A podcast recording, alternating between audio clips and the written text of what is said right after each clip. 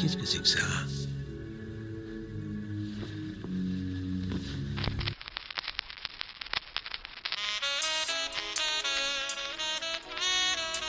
Non, non, non, non, non, non, non.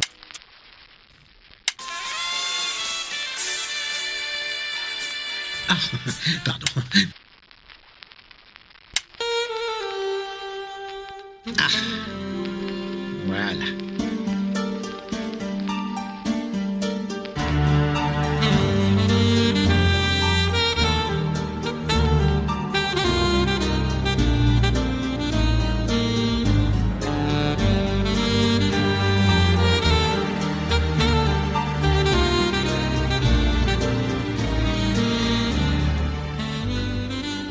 Bienvenue pour ce nouvel épisode d'Agatha Christie. Pour ceux qui nous découvrent aujourd'hui, nous sommes Greg et Delphine, et tous les mois nous vous présentons une œuvre d'Agatha Christie. Nous abordons sa bibliographie dans l'ordre chronologique de publication.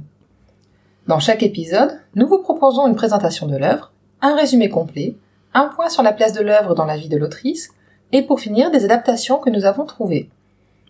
La semaine suivant la parution de l'épisode, un concours en collaboration avec le livre de poche sur nos comptes Facebook et Instagram vous permettra de gagner le livre d'un futur épisode. Et comme pour chaque épisode, nous sommes accompagnés d'une invitée et aujourd'hui nous recevons Léa. Bonjour Léa. Salut.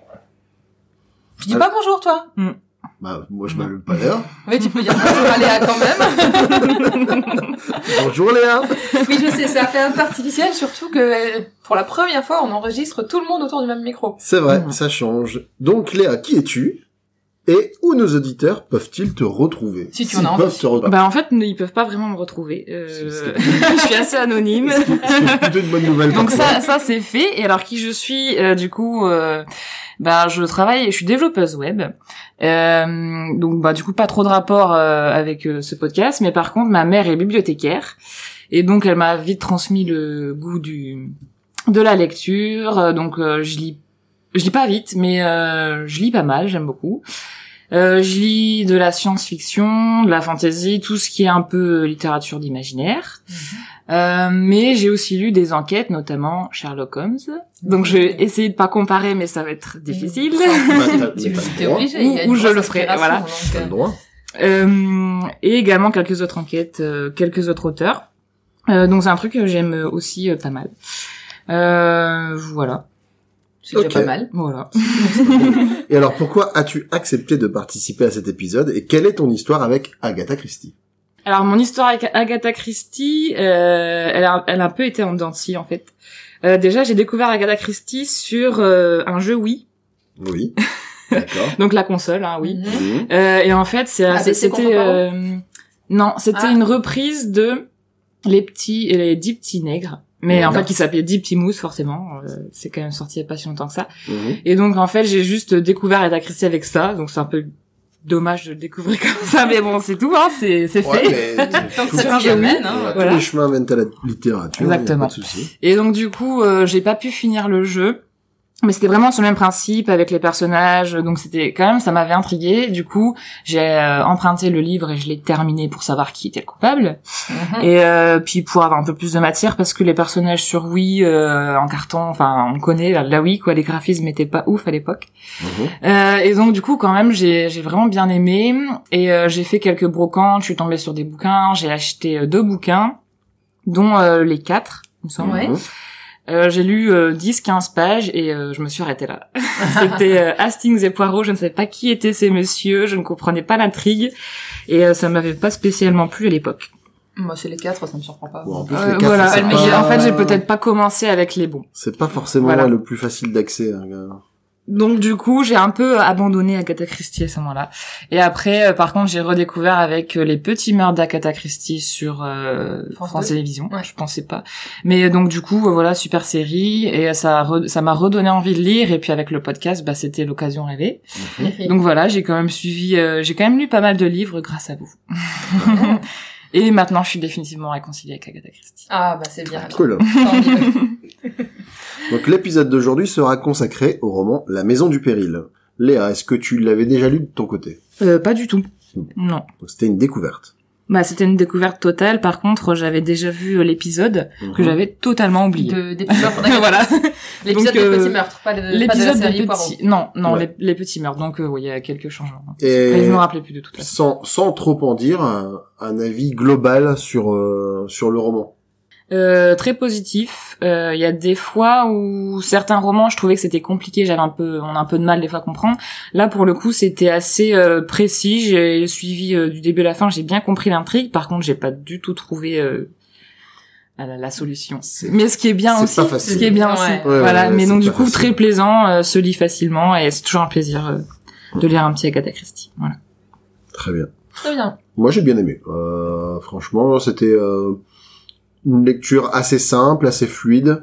Euh, on sent de plus en plus de maîtrise de la part de d'Agatha Christie, et du coup, ça fait que même si les intrigues utilisent toujours les mêmes ressorts, ça, ça parvient quand même à pas trop sentir le réchauffer, je trouve. Et puis, effectivement, euh, avec une fin avec plein de twists qui qui m'a qui qui m'a eu. je l'ai vu. j'ai beaucoup aimé te Ouais, regarder vers la fin, c'était chouette. Moi, j'ai bien aimé, hein, y a pas... Déjà, j'aime bien euh, le Hercule Poirot quand c'est dans un, un roman complet, je suis vraiment fan.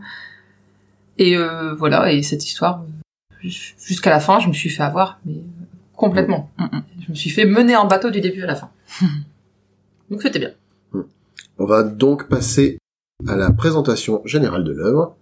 Delphine, c'est à toi. C'est à moi. Donc, tout d'abord, un petit pitch rapide. Hercule Poirot est en vacances à Saint-Loup, une station balnéaire anglaise, avec son ami Hastings venu, revenu d'Argentine pour quelques semaines.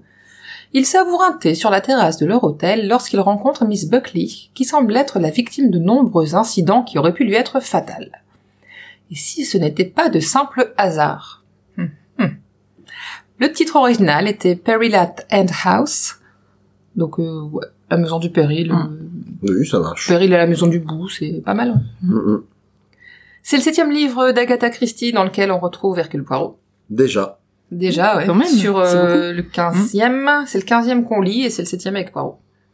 Donc, euh, oui, voilà. Il a été publié en février 1932 aux USA et en mars au Royaume-Uni. Donc d'abord aux USA. C'est hein, le premier qui... Oui, le, le précédent, c'était les deux simultanés Royaume-Uni-USA, et là maintenant, c'est aux USA en premier. Je pense qu'elle devait vendre plus aux USA, donc c'est peut-être plus intéressant. Et il a été publié en France en 1934, donc assez rapidement quand même après l'apparition originale, aux éditions des Champs-Élysées, et c'est le numéro 157, je crois. Mais là, t'as 152, toi. Bon. Mm. C'est Bah, pas, c'est- pas encore tout à fait. euh, on, va, on va avoir tendance plus à, à croire ton édition. vu Bah, ton que- livre, vu que oui. Voilà. Oui, donc je dirais sur Wikipédia qu'ils se sont trompés. Bouh. Ouh C'est eux qui ont tort. Bah oui, parce qu'on a un livre qui Parce que Léa, écrit. effectivement, a un livre dont on sent qu'il a bien vécu. Voilà, et un livre d'édition du masque. Donc, euh, C'est ça, original, sorti des archives qui était depuis 2000. Donc, Mm. euh, Dans les archives il a passé un petit moment euh, à Nelin. C'est Ah, petite bibliothèque, euh, là où travaille ma mère. Du coup, D'accord. eh ben, Exactement. on salue la maman de Léa. Voilà, exactement. Elle nous écoute. Est-ce qu'elle nous écoute Elle va nous écouter, ça. Ah, bah voilà. Donc, euh, l'édition originale française faisait 244 7 244 247 pages. Euh, dans l'intégrale du masque, on a 167 pages et le livre de poche 221 pages. 249, mais il te, il te compte sûrement les pages Ouais. de pages de garde avec. Mhm. Et, et du coup, attention, parce que même les bruits de feuilletage... On les entend très bien. C'est pas très C'est grave. pas grave. Mais je te le dis. Vous m'entendrez- des- feuilleter, du coup, avec mes Ouais, notes. parce qu'elle a, elle a un nombre de post-it sur son livre, c'est impressionnant. La traduction est de Robert Nobré pour l'intégrale du masque et la traduction a été conservée pour la nouvelle édition du livre de poche. Et j'en profite, je regarde dans le livre de Léa pour l'édition originale si on a le traducteur. Non, je le vois pas. Donc on n'a pas le traducteur. Hmm. Le pauvre. Mais par contre, une nouvelle fois, on a on, on s'est aperçu qu'il y avait quand même pas mal de différences parce que même ne, ne serait-ce que les, les phrases d'accroche des chapitres, Ouais. euh, y a un on sent qu'il y a un style dans la traduction qui est quand Mhm. même assez différent. Ouais. Même si l'esprit est là, euh, le l'édition de 1990 c'est quand même plus moderne on le sent dans la façon dont c'est écrit dans le vocabulaire utilisé dans les tournures de phrases euh, Mm. ça fait un peu, un peu moins vieillot tout à fait. Que sur la Oui. sur le livre que Léa a apporté il y a une maison euh, Faudrait la poster, tu sais, Ouais. cette euh, magnifique photo. ouais, je, vais la, je la mettrai sur sur Ils Twitter ont pris, euh, Tu sais, euh, je, je- La première ville, euh, la première euh, ouais, je maison suis sur laquelle ils je sont suis tombés. pas sûr que ce soit la maison. euh, Non, bah non, c'est une maison au bord de la plage. Hein. Ouais, Et tout puis en simplement. plus, euh, si, si, on, Sur une, sur une falaise, ouais. si on veut trouver la couverture, on peut la trouver sur internet aussi. Oui, je sais, mais bon. Là, c'est du live. Ouais. Du coup, le résumé complet, donc. Ouais, et attention, hein, le résumé, si vous n'avez pas lu le livre Ouais, et que vous voulez pas qu'on vous divulgage la suite, faites pause, allez lire et revenez nous écouter. tout à fait. Et puis on va, comme d'habitude, on va chapitrer, donc euh, vous pouvez passer cette section si vous en avez pas. Si vous ne voulez pas être divulgaché, et euh, comme ça, vous pourrez arriver directement à nos avis. Exactement. Donc Léa, euh, t'es en retard de quelques épisodes, je crois. Oui. Voilà. Euh, on a un peu changé la formule, du coup, c'est l'invité qui fait le résumé complet maintenant. Super. Bah j'ai plein de notes, c'est bon. non, c'était une blague. Par contre, ça. par contre, à travers mes notes, ce sera peut-être pas très, euh... ce sera Non, non. subjectif, quoi. Non, non, c'est toujours Greg qui c'est- parle. C'était, c'était moi, mais tu as le droit de m'interrompre, tu as le droit de compléter, tu as le droit de me contredire. Mhm. Exactement. Hercule Poirot et son fidèle Hastings se rendent à Saint- Saint-Cloud, une station balnéaire réputée de Cornouailles. Durant le trajet, les deux compères évoquent une demande du ministre de l'Intérieur. Ils souhaitent que le détective belge se charge d'une affaire pour lui. Pourtant, ce dernier semble se complaire dans sa retraite et ne compte pas donner suite. Retraite qui ne semble pas l'avoir rendu plus modeste, bien au contraire. Je dis ça parce que j'ai noté un moment où il, il, il semble se satisfaire de ce que les gens disent de lui qu'il est le plus grand détective de Mhm. tous les temps et qu'il n'y en aura jamais plus comme lui. Oui, ça lui va Voilà. très bien. ça. En toute modestie, ça lui- euh, ça Voilà. va- Ouais, Poirot, ça n'a pas changé. Non, mais Poirot. c'est ça.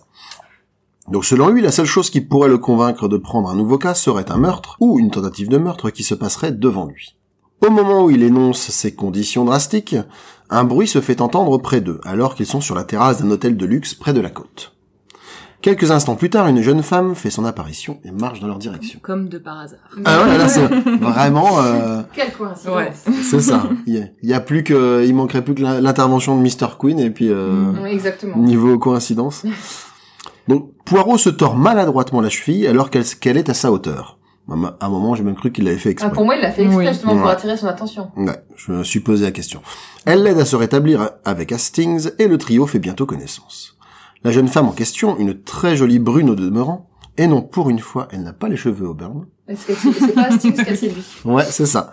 S'appelle Miss Nick Buckley et est la dernière descendante de la famille qui possède une maison sur la pointe de la falaise, une demeure surnommée la Maison du Péril. Elle y vient parfois souvent rejointe par des amis. Elle confie avoir échappé à trois malheureux incidents alors qu'un des amis mentionnés, le capitaine Challenger, vient lui dire que ses amis l'attendent pour boire un verre. Mystique, euh, Miss Nick, Mystique, c'est autre chose. Mystique, c'est dans comment ça s'appelle? C'est les Picsou. Non non, euh, c'est une Ah, c'est une oui, sorcière euh, Oui, qui, en, qui essaie toujours de voler le sous-fétiche de Picsou. oui. Donc Miss Nick quitte donc nos deux héros, mais a oublié son chapeau. Poirot joue avec et fait remarquer que ce dernier comporte un trou, qui est l'œuvre d'une balle. Balle qui est donc le bruit entendu sur la terrasse et que Poirot a ramassé. Il semble très intéressé par la jeune femme dont il demande à Hastings si, elle est susceptible de déclencher, selon lui, du désir sexuel. Là, j'étais un peu surpris d'ailleurs. Cette espèce de, de truc un petit peu de, de but en blanc. euh. Il est en tout cas encore bien décidé à élucider le danger qui plane sur Miss Mhm. Buckley. Mhm. Donc voilà, là on a un Poirot qui dit euh, je vais prendre ma retraite et qui change d'avis. euh, Pour une belle jeune fille. voilà. Toujours Poirot, euh, joli cœur.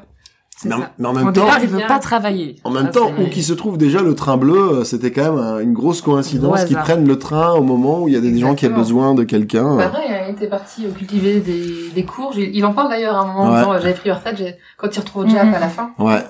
Il dit euh, je croyais que vous étiez parti cultiver des navets. Non, non, des courges, mais ça m'a vite passé ou un truc comme ça. Mhm.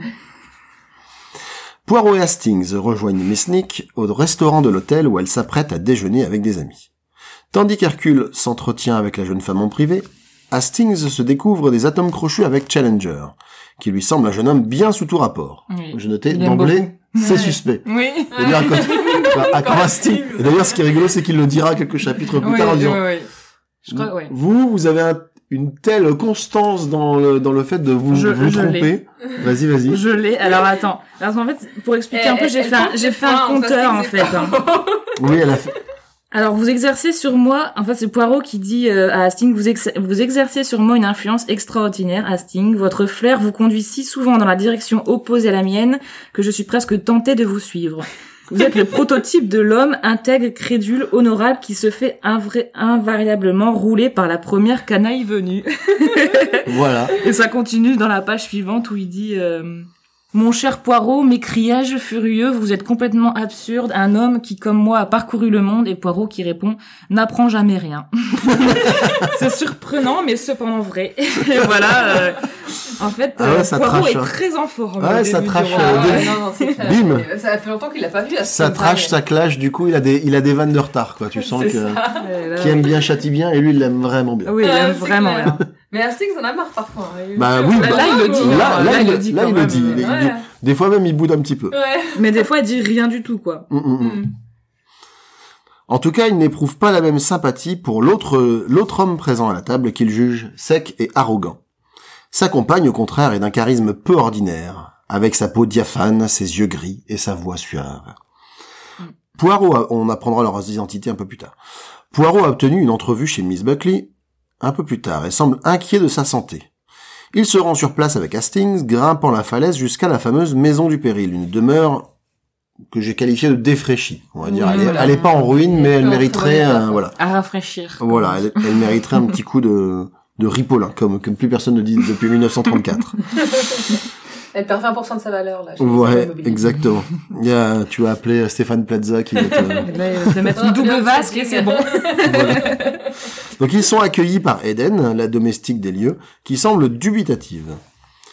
Une fois rentrée, Miss Buckley peine à deviner ce que lui veut Poirot, et crime de lèse-majesté semble ne pas réagir à son nom illustre. Alors là, ouais, Poirot, ça l'a choqué. Ah non, mais il se dit Ouais. vraiment la jeunesse La est perdue. jeunesse, en- La jeunesse est perdue. S'ils le connaissent pas, euh, qu'est-ce que c'est quoi? Tout se perd.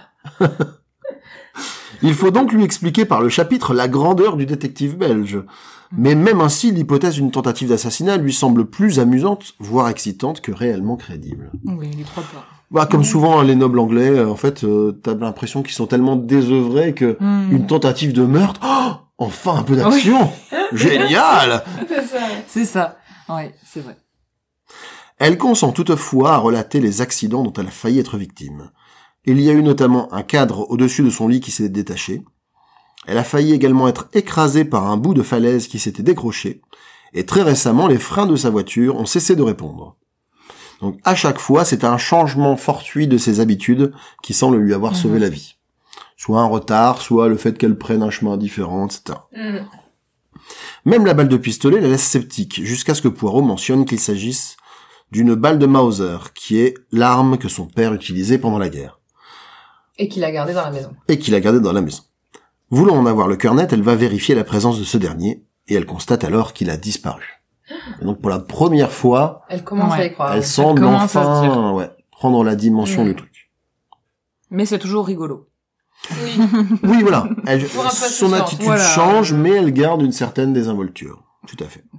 Donc elle évoque, euh, elle en profite pour évoquer son grand-père, Nick, dont elle tient son surnom. Parce qu'en Mhm. fait, euh, on apprendra un peu plus tard que son vrai prénom, c'est Magdala.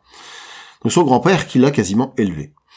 Elle raconte également les circonstances des accidents qui lui sont arrivés. Euh, Poirot lui conseille de faire appel à quelqu'un euh, de confiance euh, pour l'escorter, pour rester auprès d'elle. Donc elle pense à une lointaine cousine qu'elle juge fiable mais terriblement ennuyeuse. voilà. Alors, elle, elle- Moi, elle- elle oui. est sans problème. Donc Moi, euh, j'ai marqué, euh, elle a l'air bien docile. c'est ça. oui, c'est ça, ouais. c'est tout ce qu'on peut dire d'elle. On apprend également que son cousin Charles héritera de la maison si jamais elle meurt. Mais cette dernière est déjà hypothéquée. Son amie Freddie Rice, la jeune femme qu'on a vue plus tôt au restaurant, elle, de son côté, héritera du reste, des, des valeurs euh, financières. Pas grand chose. Mais voilà, en gros, grosso modo, c'est quelques babioles. Mm. De celle-ci, on sait qu'elle est séparée de son mari, une brute qui a désormais disparu. Elle fréquente désormais Mr. La- Lazarus, le, le fameux homme qu'Hastings ne- n'aimait pas trop, qui a voulu acheter à Nick un portrait accroché au-dessus de la cheminée. Moi, j'avais mis là aussi. Ça sent le trésor caché. Donc, j'étais sur une mauvaise piste. Ouais, ça c'est une bonne euh, mauvaise piste. Ouais, ouais, ouais. Mais je m'étais, et, et d'ailleurs, c'est rigolo parce que, Pendant longtemps, je me suis demandé quelle était la vraie valeur de ce tableau. Ouais. mais Ouais, mais jusqu'au bout. et c'est rigolo parce que le trésor caché, l'idée a été reprise du coup dans, les, Dans les petits meurtres. les petits Et meurtres. moi, dans toutes mes notes, je mets, mais à quoi sert ce tableau? Mais qu'est-ce que c'est que ce tableau? Et en la fait- poire, poireau aussi. Poirot aussi. bah ouais. Oui, c'est ça en fait. Et à la fin, C'est quoi le problème de Poirot avec ce tableau? Ah Et ouais? Et pourquoi lui aussi, il a flashé dessus. Moi, Bah, je dis qu'il y avait peut-être un double fond derrière, Oui, avec des exactement. des valeurs. À un moment, on parle d'une de- cachette. Est-ce que Voilà. euh, voilà. Il cacherait pas la cachette finalement. Ou alors, est-ce que si tu grattes le tableau, Oui, il y a euh, pas un truc en un dessous? tableau de maître en euh, dessous. Il y a des billets derrière. euh, Voilà, enfin, c'est voilà, ça. il, il devait Ouais. y avoir Ouais. un truc quoi. Et sinon, pour Mrs. Rice, Poirot, je crois qu'il dit que c'est une madone languissante. Languissant. Ouais, Ouais. mais c'est. Euh... Mhm. Bah ouais, c'est ouais. C'est une tournure euh, un peu désuète, mais C'est pas euh, très flatteur. Mais euh, pour moi, ça veut dire que c'est euh, qu'elle appelle à la volupté, quoi. Tu vois. Mmh, et- voilà, elle est comme ça, tu vois.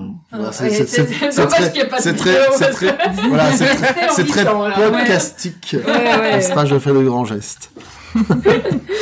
Euh, un peu à l'Arial Dombal. Hmm.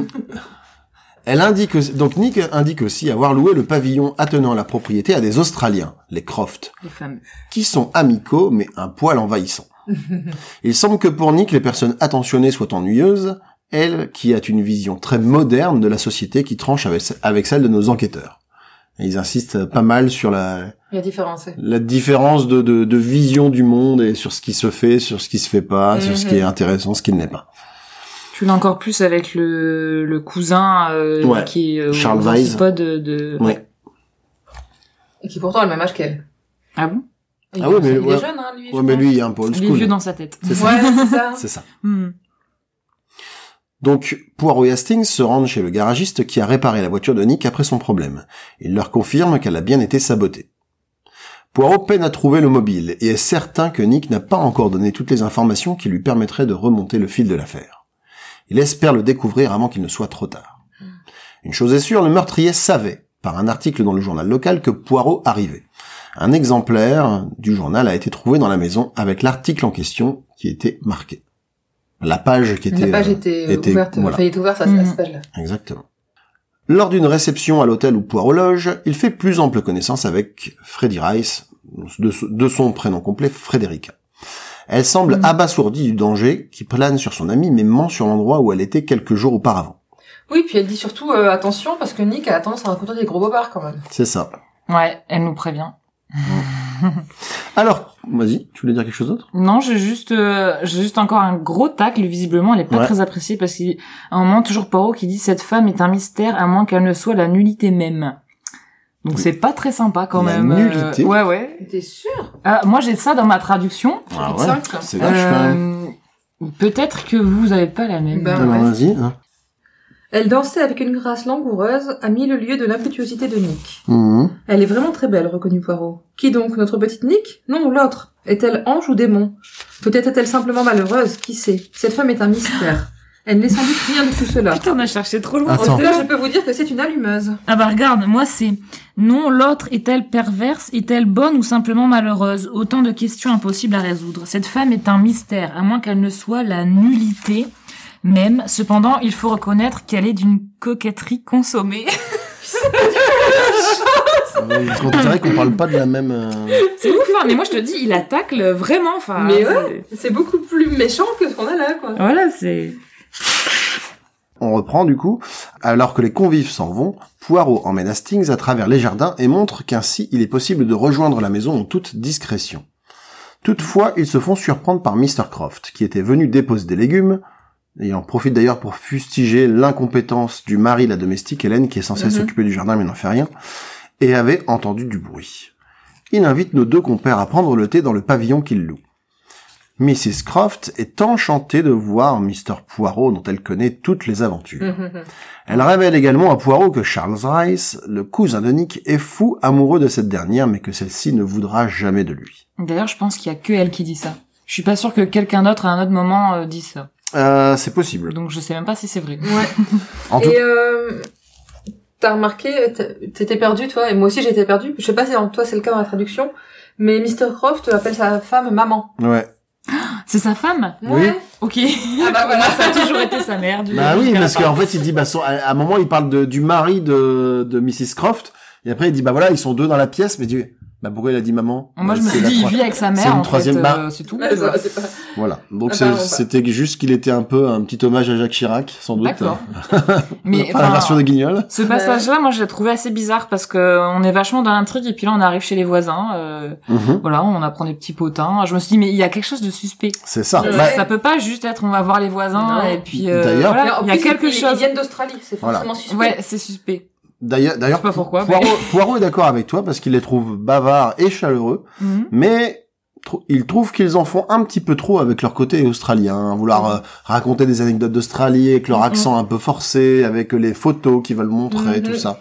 Donc euh, lui aussi, suspect. lui aussi, il sent un truc un peu. euh, Vous êtes vraiment aussi méfiant qu'un vieux paysan. Ouais. Hastings, hein, toujours là pour. euh.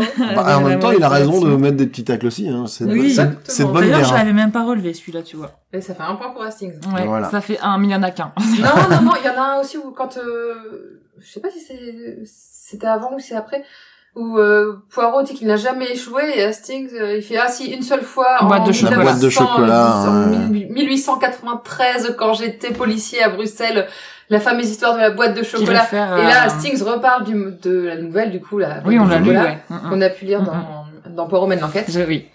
où euh, justement Hercule Poirot s'était trompé, mais il a, il a quand même trouvé la solution pour la fin. Mais il s'était trompé, euh, il a trouvé la solution trop tard. C'est ça. Oui.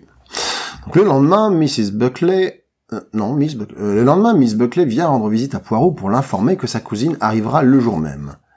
Répondant à une question de ce dernier, elle affirme qu'il faudrait une offre fantastique pour imaginer vendre sa maison. Elle réfute les propos de son amie Mrs. Rice, qui l'avait décrite comme pouvant être sujette à des crises d'hystérie.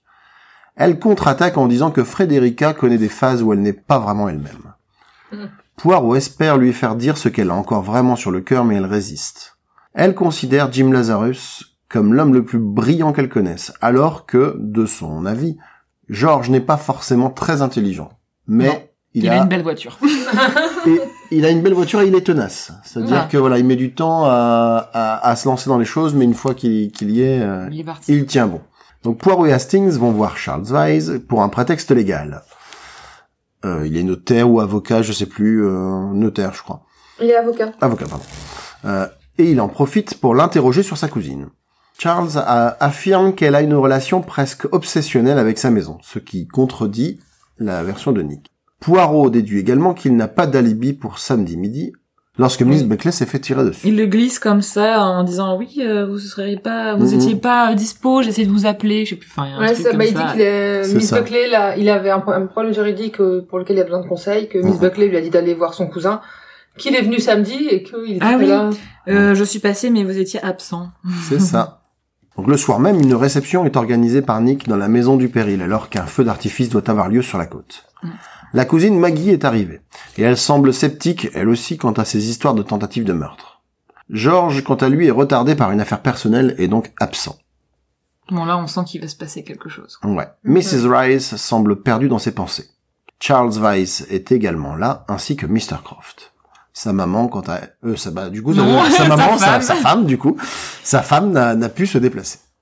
Maggie s'absente pour aller chercher son manteau car la nuit est fraîche. Nick l'imite presque aussitôt. Alors là, tu flaires euh, le truc à Ah ouais, 10 000. ouais, ouais, bien, clairement, bien, clairement. Euh, ma Maggie seule dans la maison avec, euh, comme par hasard, euh, portant le manteau noir de Nick. Mm, Moi, mm. j'ai Le mis, ça noir, sent le sapin. Le manteau noir.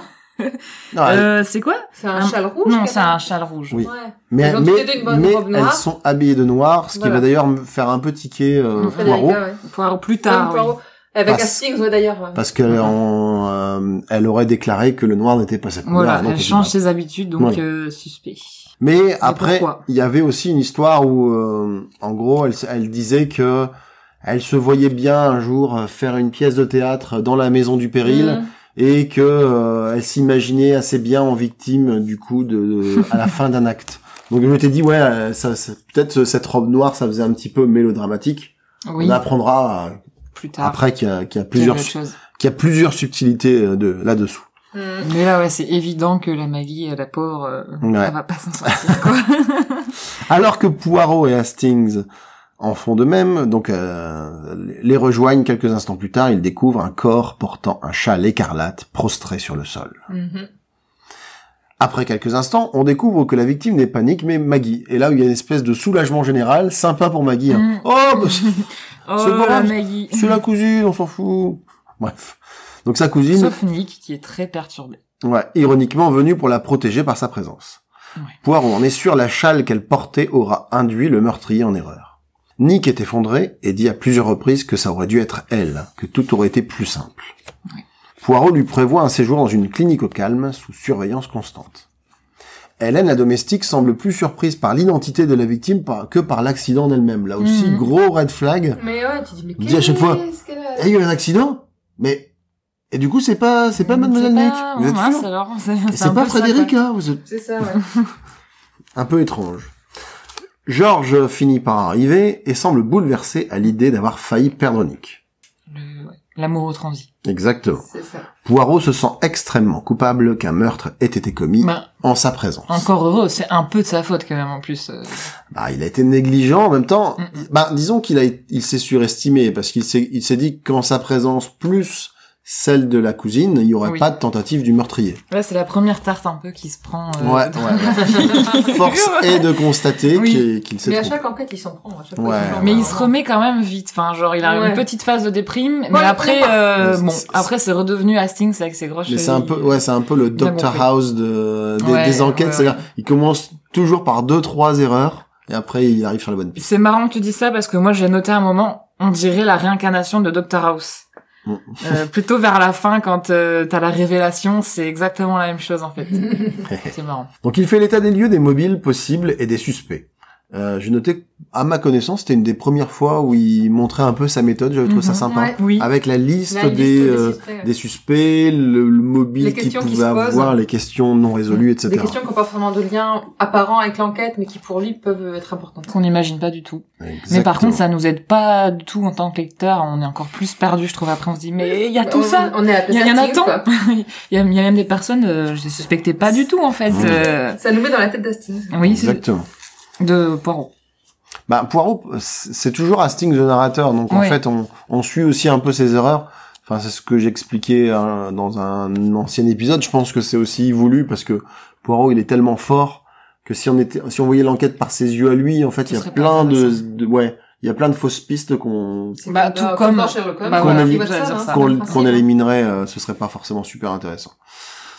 Euh, donc, et il énonce aussi euh, sa théorie selon laquelle finalement les meurtres ne suivent plus ou moins toujours les mêmes mobiles, à savoir l'appât du gain, Mhm, Mhm. l'amour ou la haine, mhm. l'envie ou la jalousie, et enfin la peur.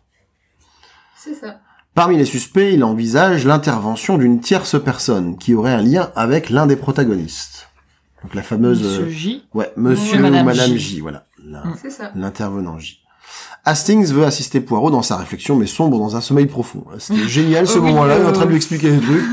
Oh, ouais, ouais. Il est malade, on sait pas pourquoi. Euh, Mais si, il a la malaria.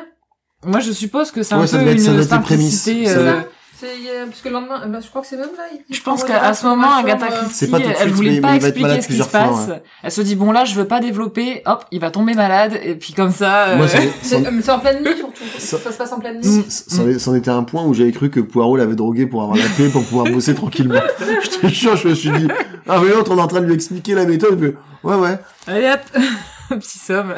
Entre nous, entre, entre nous, on dirait Delphine devant un film en disant, tu t'endors? Non, pas du tout. Puis, 30 secondes plus tard. Ça racontait quoi du coup Euh, Ouais, c'est un peu simple. Hein. Ce passage-là, on se dit bon, ok, là, il, Ouais. il fallait pas développer l'histoire, donc on, on va le rendre malade une journée ou deux, et puis comme ça, euh, Poirot Yes. il peut faire ses trucs dans son Ouais. coin. Donc, à son réveil, en tout cas, il voit Poirot avec une lueur euh, et un regard qu'il lui connaît, celui d'un début de piste. Oui. Poirot est en effet convaincu que l'attitude de Nick le soir du meurtre en disait long. Elle était habillée en noir, couleur qu'elle évitait d'habitude. Elle avait mentionné vouloir être, euh, pouvoir être la victime d'une pièce, de théâtre. Et elle a passé un coup de un long coup de fil de 20 minutes. Coup de fil dont on ignore le motif et le bénéficiaire, mais il en est certain lié à l'affaire. Mrs. Rice vient voir Poirot et révèle qu'elle a menti sur son lieu de villégiature avant de venir ici et indique bien que Mr. Lazarus est riche afin qu'on ne la soupçonne pas d'avoir un motif d'ordre financier. George Challenger vient également voir Poirot. Ça, ça choque d'ailleurs Hastings hein, qu'elle dise oui, il est riche. C'est pour ça qu'elle l'épouse, quoi. Ah ouais, lui, euh, Hastings, c'est c'est le, le plus farbleu des deux, donc Mhm. euh, voilà. Il se dit, bah c'est bon, elle a rien à se reprocher, et Poirot, tu dis oui, mais peut-être que c'est une stratégie. euh. Ah oui, clairement, c'est une c'est l'adulte stratégie. et l'enfant, en fait. Donc George Challenger vient également voir Poirot, outré de ne n'avoir pas eu l'autorisation de rencontrer Nick, même s'il finit par en comprendre les raisons. Le détective belge et son acolyte vont ensuite rendre visite à Miss Buckley, qui finit par avouer la raison de sa détresse récente. Michael Seton, un aviateur disparu récemment, était son fiancé, son fiancé est- secret. Aviateur qui était le neveu d'un très très riche euh, lord anglais, un peu excentrique, le lord excentrique, Mhm. et qui l'a aidé à financer totalement son avion Oui. pour son Donc expédition. son, son oncle Matthew, Ouais. Richissime mécène et misogyne affiché, dont il était à peu près convaincu que s'il annonçait en gros ses fiançailles, euh, tu dirais non, euh, tu vas pas t'embêter avec une femme, c'est pas sérieux, machin chouette. Donc Oui, il, qui persuadait que les femmes détournaient les hommes de leur carrière. voilà, donc il con- en fait Michael comptait faire le tour du monde et une fois auréolé de gloire, euh, son oncle n'aurait rien choix. lui refuser. Mais c'est- là, là, c'est déjà malin parce que tu dis, en fait, on a déjà entendu parler de ce personnage Oui, et un- tout petit peu avant, Pas, voilà, mais c'était tellement secondaire. En fait, mais Oui. parce qu'ils parlaient des, des, de leur admiration Voilà. pour les aviateurs. Mais on t'en avait parlé et là, on te le ressort en Ils mode, bah oui. de n'importe où. Ouais, parce Voilà, qu'en plus il y avait, ça, il y avait ouais. eu un entrefilé dans la presse, Dans la presse ou aussi, un truc comme ça, Ouais, c'est très subtil, mais on le voit, euh, ouais. Pardon. En tout cas, c'est là pour Poirot le chaînon manquant. L'oncle Sutton est décédé récemment, faisant vraisemblablement de son neveu son héritier. Lui disparu, s'il a lui-même rédigé un testament, cela pourrait bénéficier à Nick Buckley. Ses héritiers potentiels pourraient donc eux aussi, par effet domino, récupérer une fortune colossale. Alors par contre, j'ai bien aimé aussi un petit euh, un petit tacle de Poirot aussi à la jante féminine. Hein. Oui. Euh, quand il parle de, de la manière d'organiser les crimes, il dit euh, alors euh, il y, a, il y a cette histoire de rocher. hein. Le, le rocher a manqué une Miss Nick. Cette erreur d'appréciation relèverait plutôt d'un esprit féminin. Et Bim, je l'ai fait. également noté, c'était gratuit. Euh, C'était complètement gratuit. Il n'y a pas que ça. Quoi. mais ce qui est, mais ce qui est Mais rigolo, celui-là, il est flagrant. en Voilà. fait. Ça, c'est, mais il y a- mais il y a euh, toujours des waouh. petits tacles comme ça. Et, et puis les juifs aussi à un moment, hein. parce qu'il il y a un moment il parle d'un d'un banquier juif, tout ça, mais un, un, un banquier juif, mais mais quand même plutôt honnête. Et tout le temps, Gratuit, quoi. Il y a, il y, a, il y a tout le temps un tacle gratuit pour les femmes et un tacle gratuit pour les juifs. C'est le, le- le quota. On sait pas. Surtout que c'est, ouais. C'est écrit par une femme, du coup. J'ai c'est- 49, c'est Monsieur Lazarus au long nez qui m'a offert. euh, Ouais, ah aussi, hein, bah oui, tant qu'à faire. Moi, moi, Lazarus d'ailleurs, il m'a fait un petit peu tiquer parce que quand tu t'appelles Lazarus, bon bah c'est le personnage qui qui revient des morts normalement, Lazare. Hein. mhm. Moi, je me suis dit, euh, ah, Il y a un truc, en fait. ouais, il y a un truc. Mais non. Après, ils ont tous des noms à coucher dehors. Hein, le, le capitaine Challenger, quoi.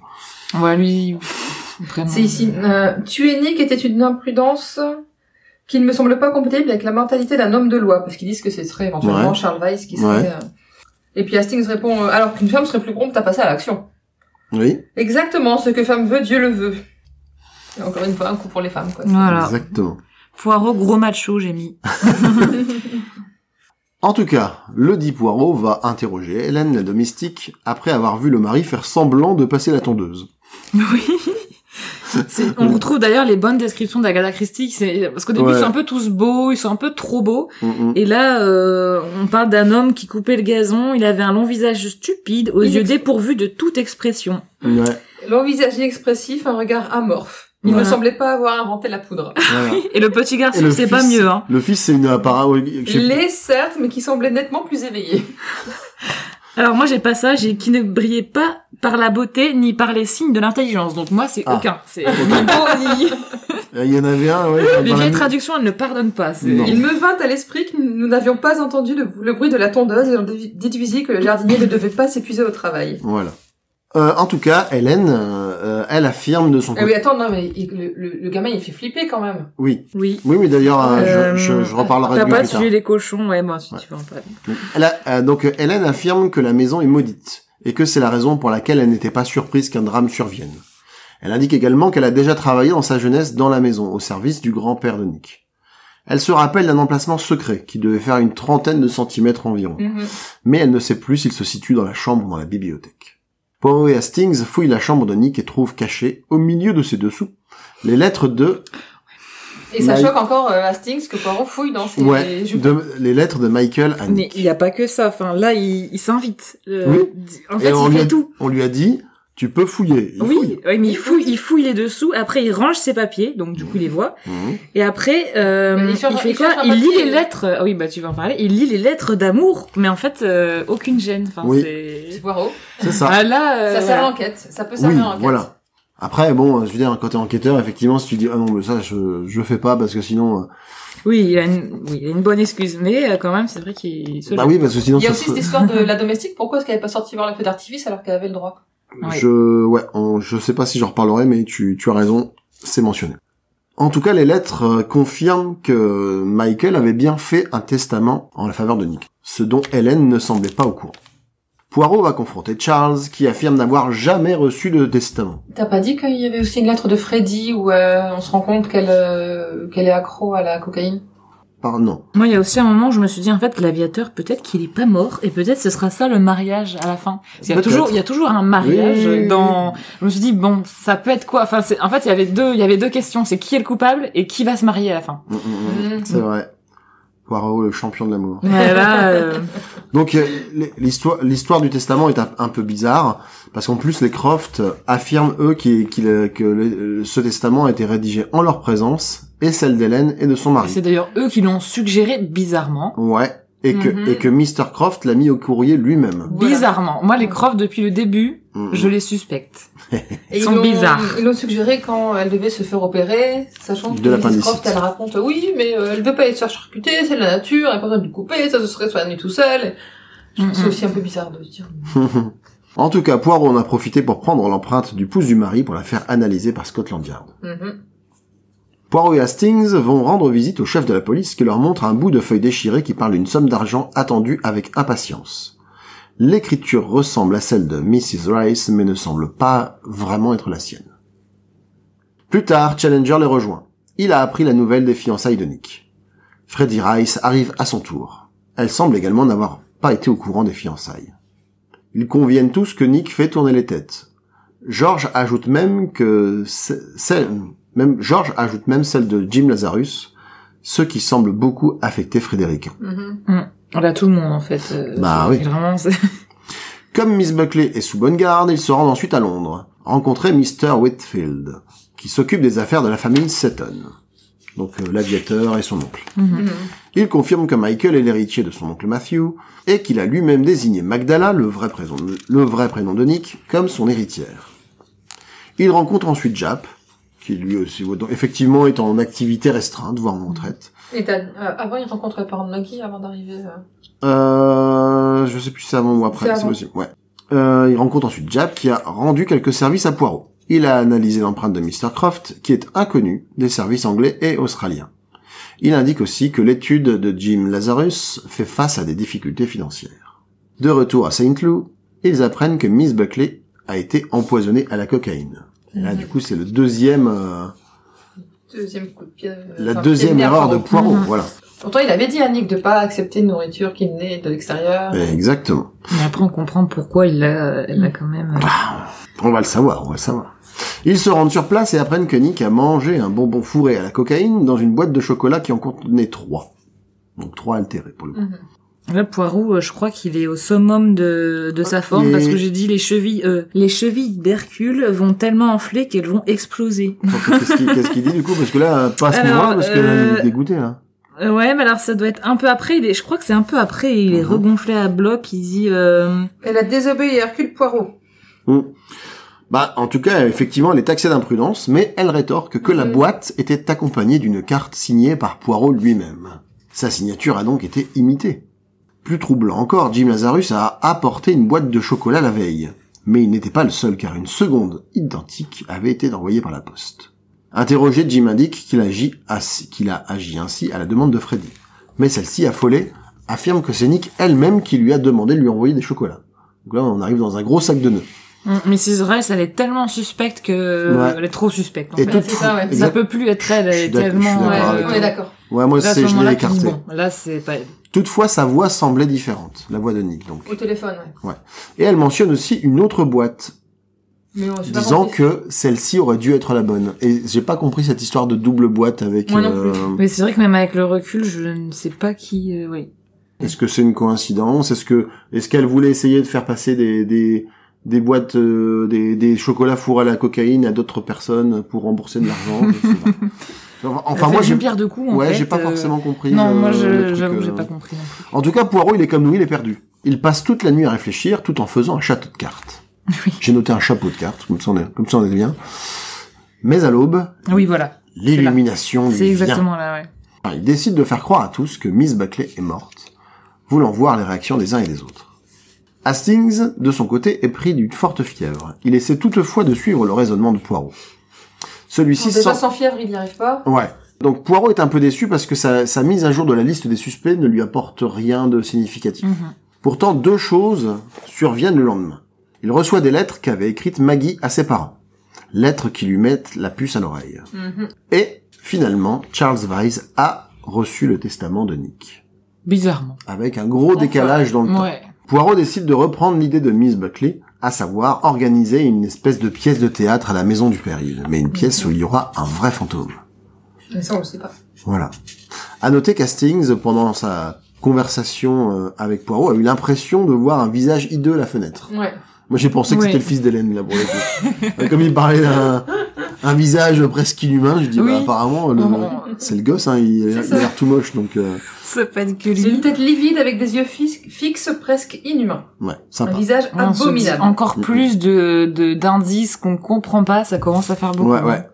En tout cas, Poirot prépare une mise en scène parfaite. Il a convié les suspects à la maison du péril. Là, on sent que c'est bientôt la fin. Ouais. Ah, la fameuse, la fameuse, la réunion fameuse finale. réunion. Il demande à Charles Weiss de lire le testament de Nick à voix haute. À la surprise générale, y compris la mienne, Mrs. Croft hérite de l'intégralité des biens de Nick Buckley. Moi, Mais j'avais les lu- Croft, les Croft, depuis le début, ils sont suspects. Moi, j'avais déjà lu le bouquin, j'avais fini, j'avais Mhm. toute l'histoire, et je voyais la tête de Greg qui lisait au fur et à mesure. Mais non, mais c'est pas possible. Mais enfin, Bah, non mais que qui me regarde fait, non mais tu... Les Croft, mais oui, depuis. Voilà. Déjà, c'est eux qui ont fait faire le testament. Mais c'est quoi ce Ouais, genre de testament enfin Bizarrement. Ouais. Bizarrement. Et en plus, suite à des services qu'elle, que, que, le que père Mrs. de- Croft aurait, aurait rendu au père de Nick quand il était en Australie. Mais on ne sait pas ce que mais c'est. on saura pas Et lesquels elle peut c'est. pas le dire par discrétion. Ah, Voilà. Et là, tu Voilà, te, bizarre. là, tu te dis, c'est énorme, c'est gros, c'est, C'est euh, l'arnaque du C'est pas ça. Voilà. Ça peut pas être ça. Donc tout le monde, tout le monde est surpris. Euh, on demande à Charles, qui est euh, potentiellement l'un des héritiers, s'il est, s'il compte contester. Contesté, ouais. Et lui, en homme de loi euh, loyal, on va dire, dit bah non, si c'est ce qui est écrit, bah tant pis. Donc, euh, Voilà. ce qui, ce qui semble l'éliminer lui-même à, à ce moment-là, quand même. Parce que Bah, tu un dis, peu, ouais. bon, ok, bah, j'hérite de rien. Tant pis, c'est la loi. Tu dis, C'est écrit, c'est Ah tout. Ah ouais, Sur un vieux bout de papier, si on a bien compris, en fait. C'est ça. En gros, c'est ça. hein. avec, euh, tu sais, mais ça fait un peu les mots d'excuse des enfants, tu sais. euh, ouais. Euh, mon père a dit que je pouvais rester à la maison. Euh, ouais, C'est le, ça le petit Grégory peut rester à la maison aujourd'hui car il Non. est malade. Signé Non. papa. non, on dit- non, on fait pas de blague sur le petit Grégory. Non, ouais. En fait, ouais. Non, non, non. Tout- N'importe quel prénom, mais pas le petit Toi, ça t'a Grégory. échappé, mais nous, il y en a vu que ça, en fait. On n'a pas entendu la suite. C'est... Je peux la Bref, refaire, mais sans. En La fait. petite Léa peut rester. voilà. Ouais, là, ça passe, en fait. En Ah fait, ouais. ça passe très bien comme ça. Donc, euh, suite à la surprise que de, de l'annonce du testament, Poirot propose une séance de spiritisme. Comme une idée soudaine, quoi. Voilà. Ah, non, mais j'ai Ça, une idée. ouais. Mm. Ça pareil, comme tu sens qu'il y a une mort, tu dis c'est sûr, il y a un moment, il va y avoir un truc de réincarnation. C'est, C'est c'est ça. tellement classe. Et devant une Et puis, assistance, on, a, on a le roman précédent en tête aussi. Ouais. quoi, c'est- devant une assistance médusée, Nick Ça fait 25 apparaît. que tu l'as pas encore lu? Non. T'es là, Il y a c'est une pas sorte de sûr. spiritisme. Eh oh, on écoute quand je parle. C'est quoi cette histoire là? On a des choses à dire. Ouais, ouais. Donc propo- Poirot propose une séance de spiritisme et devant une assistance médusée, Nick apparaît tel un spectre. D'ailleurs, c'est Hastings le médium. Ouais, À sa grande surprise. Ouais. c'est ça. J'ai bien aimé comment il joue le jeu quand même, quoi. Mhm. Confiance, hein. C'est... Mhm, Bon, s'il me demande, c'est qu'il a prévu un truc, allez, on y va. Je respire fort, ça devrait marcher. c'est ça. Donc les lumières reviennent et Japp fait irruption, révélant que Mrs. Croft est en, est en réalité Millie Merton, une, J'adore ce nom. une faussaire de grande renommée. qui s'est évadé, qui a eu un accident de voiture. Exactement. Mais alors qu'on... Oui, vas-y. Je suis plus là. Je suis plus du tout. Ah oui, au moment du... Ah, de- je- Non, je vois pas. Ouais, je suis perdue. Bah quoi Dans le film C'est à quel... c'est à quel- C'est Bah là, on est à toute fin. Juste là, euh, Donc là- là, on découvre- Et là, on se rend compte qu'il y a Jap qui est arrivé dans la pièce.